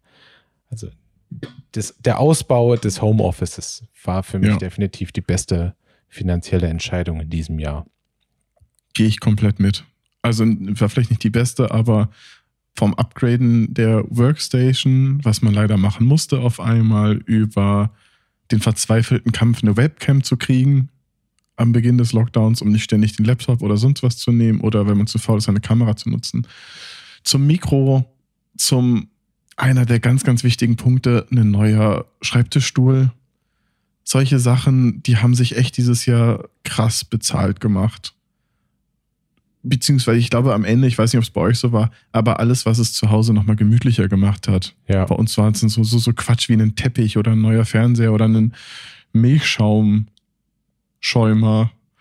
Ähm, also so, so, so, so wirkliche Luxusgegenstände, die man sich vielleicht sonst nicht kaufen würde, aber jetzt denkt man sich, so viel Zeit werde ich einfach, ich werde so viel Zeit hier in dieser Wohnung verbringen, dann lass es doch das maximal rausholen. Und wenn ich schon nicht wegfahre, dann nutze ich das Geld halt dafür. Das war auf jeden Fall ganz weit oben bei mir. Voll. Ja, ich glaube, ich, ich steige da jetzt mal mit ein. Also Mhm. eben auch Office, Homeoffice-Ausbau. Komisch, dass wir alle unser Homeoffice ausgebaut haben, aber haben wir ja, ne? M musste man ja Eben. irgendwie. Und ähm, genau dasselbe, also eben Mikrofon, besseres, äh, hier neuer Monitor, so welche Sachen wie eben eine anständige Kamera. Also ich ähm, nutze ja zum Beispiel eine, eine Mirrorless-Kamera als Webcam und ähm, das fand ich irgendwie voll cool, weil man dann halt eine Kamera hat, die man für beides nutzt und, und die halt auch wirklich, wirklich gute Bildqualität macht. Also ich habe das öfteren schon mit irgendwelchen, in irgendwelchen Calls mit irgendwelchen Leuten irgendwie immer gehört, so, ey, wieso sieht dein Bild so gut aus? Also weil du halt dann plötzlich irgendwie so einen schönen Bouquet hinten im Bild, äh, ins Mhm. Bild reinbekommst. Ähm, und ich musste, ich hatte die Kamera so oder so natürlich schon wegen der Arbeit. Ähm, ich habe mir im Prinzip nur so einen Adapter gekauft, um, um sie an den Computer anzuschließen. Und ähm, dann ist es der Adapter. das war die beste Anschaffung. Ähm, weil ich mir halt dann nicht extra noch eine, noch eine neue äh, Webcam oder sowas äh, kaufen musste. Mhm. Ja, das waren Aber tolle Sachen. sonst irgendwas. Das zählt ja quasi nicht. Das wäre dann langweilig, wenn wir alles Gleiche gemacht haben. Ja. Okay, dann äh, kram ich jetzt mal ganz tief in der Trickkiste. Und zwar ähm, ein, ähm, ein Rasierhobel. ich bin, also, das ist ja sowas, das ist irgendwie echt komplett an mir vorbeigegangen. Und ich weiß nicht, ob es da vielen Leuten so geht, die einfach mit der Werbung gehen und sich halt ähm, so, ein, so ein Gillette Macht 3 oder ein Wilkinson Sword oder wie die alle heißen, halt kaufen, wo dann halt immer, und das ist, also, was mir aufgefallen ist, dass das Rasierklingen sehr teuer sind und ähm, dass man dann halt immer 15 Euro oder was weiß ich für so eine Packung Rasierklingen ausgibt, die dann irgendwie zwei, drei Monate halten. Ähm, und ich dachte immer, Rasierhobel sind sowas ganz Gefährliches, wo man sich halt auf jeden Fall die Hals, äh, die Puls, also die, die Schlagadern aufschneidet, so irgendwie, wenn man nur einmal kurz verrutscht. Und ähm, äh, Sina hat mich dann irgendwie drauf gebracht. Ähm, und eben, so ein Rasierhobel, die kosten wenig. Du tust eine Rasierklinge rein, die ein paar Cent kostet. Ja. Und die Dinger bleiben. Also ich glaube, ich, glaub, ich habe mir 100 Rasierklingen für 7 Euro gekauft. So, ich bin für die nächsten 10 Jahre safe. ähm, und ich habe mich rasiert und ich lebe noch. Ja. Also es war Und echt voll okay. sehr gut Ja. Aus. Bis Danke. auf die ganzen äh, Verbände und Ja. äh, Pflaster, die du Bis überall auf die hast. ganzen Pflaster überall. Ach, ich, dachte, ich dachte, das wäre so eine Sin City-Anspielung gewesen. Ach so, die Narbe, die irgendwie einmal quer über meinen Hals Oder war läuft. das nicht Mar Marv? Ja, Ach, ich weiß ja doch, nicht das mehr. war Marv. Doch. Richtig. Ja. Ja, Aber ja, verstehe ich. Ich bin jetzt, glaube ich, auch seit ein paar Jahren äh, ein Hobeljünger. das klingt ganz schön. Die Hobelboys. Ja, die sind die Oh, das Hobelboys. wird auf unserer Jeansjacke hinten draufstehen. Oder man könnte, falls wir mal äh, eine Musikantenkapelle für- der Volksmusik aufmachen, dann wären wir die Hobelboys. Ja, das gibt's dann alles als Die Merch. Hobelborn oder sowas, ich weiß nicht. Das muss Nico dann Ja. sagen. Ja. Ah. Ja. Ich glaube, bei mir war es sonst noch ein, ein, ein nicht Quatsch, aber ich glaube, ein Makroobjektiv. Das war sowas, was ich schon immer haben wollte, was ich nie gemacht habe, weil es einfach, wann braucht man das? Aber das habe ich mir Anfang gekauft und äh, deutlich mehr fotografiert und viel, viel mehr draußen fotografiert, wenn man auf einmal was ganz, ganz Neues sieht. Und von daher, da bin ich froh, dass ich das Geld in die Hand genommen habe und mir das gekauft habe. Aber auch reines, reines Luxusding. Jetzt fällt mir auch noch ein was ein dann. Ich habe das gleiche getan, was äh, viel zu viele, also nicht viel zu viele, aber sehr, sehr viele Menschen in Deutschland gemacht haben. Und ich habe mir nur das Fahrrad gekauft. Und äh, zwar ein Gravelbike. Und ich bin äh, sehr glücklich damit. Am Anfang hat es ein bisschen wehgetan, weil es eine relativ teure Anschaffung war. Also ich dachte, der Sache. Der, ja, tut bis heute noch ein bisschen weh. Aber deswegen hat man ja als guter Fahrradfahrer gepolsterte Hosen an. Ähm, ich muss sagen, das war eine sehr, sehr tolle Entscheidung und hat gerade an so Wochenenden, an denen man dann mal längere Strecken rausmachen konnte, hat es irgendwie diese Pandemie ein bisschen ertragbarer gemacht, dadurch, dass man dann irgendwie mal so 80 Kilometer einfach fahren konnte, war an irgendeinem Mhm. See und es hat sich so angefühlt, als wenn alles ein bisschen normal ist. Das stimmt. Das war auch noch eine gute Anschaffung, die nichts mit der Technik zu tun hat. Ja. Schlechte Anschaffung? Irgendjemand was, irgendwas, worüber er abrenten möchte? Ich glaube nicht wirklich. Ich glaube, dieses Jahr hatte ich Glück. Ja, es geht mir ähnlich. Irgendwie, ich habe auch, es gibt auch so die eine oder andere Sache, die man rumliegen hat, von der man sich denkt, so, warum habe ich das gekauft? Aber dieses Jahr? Dieses Jahr nicht. Ich glaube, dieses Jahr war, also war ich, glaube ich, ein bisschen knauseriger mit meinen Ausgaben, beziehungsweise habe nur Sachen gekauft, wo ich wusste, dass ich sie haben möchte und wollte. Ich habe bestimmt maximal nur eine Kickstarter-Kampagne unterstützt dieses Jahr. Vielleicht auch nur zwei, ich weiß es nicht. Aber nee, ich glaube, nichts, nichts Unnötiges gekauft. Also ich habe tatsächlich einfach mal alles zurückgeschickt, was ich nicht direkt wirklich Ja. gut fand. So, das hat sich nicht gelohnt. Du hast sogar Cyberpunk zurückgegeben. Richtig. Das wäre vermutlich sonst auch die negativste Anschaffung gewesen in diesem Jahr. Für mich Also- persönlich. Eine Anschaffung, die sich bei mir mal so überhaupt nicht gelohnt hat, war Animal Crossing. Aber darüber haben wir ja auch Ja. schon geredet. Ja. Ich glaube, ich habe echt, also ich habe es irgendwie, weiß ich nicht, ganz wenig gespielt.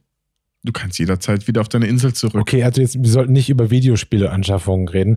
Also ich habe da auch so ein leichtes Problem, dass ich einfach, wenn das im Angebot ist, muss ich es kaufen. Steam Sale Ja, ich habe oder Xbox Summer sehr Sale. viele Spiele, die ich nie gespielt habe.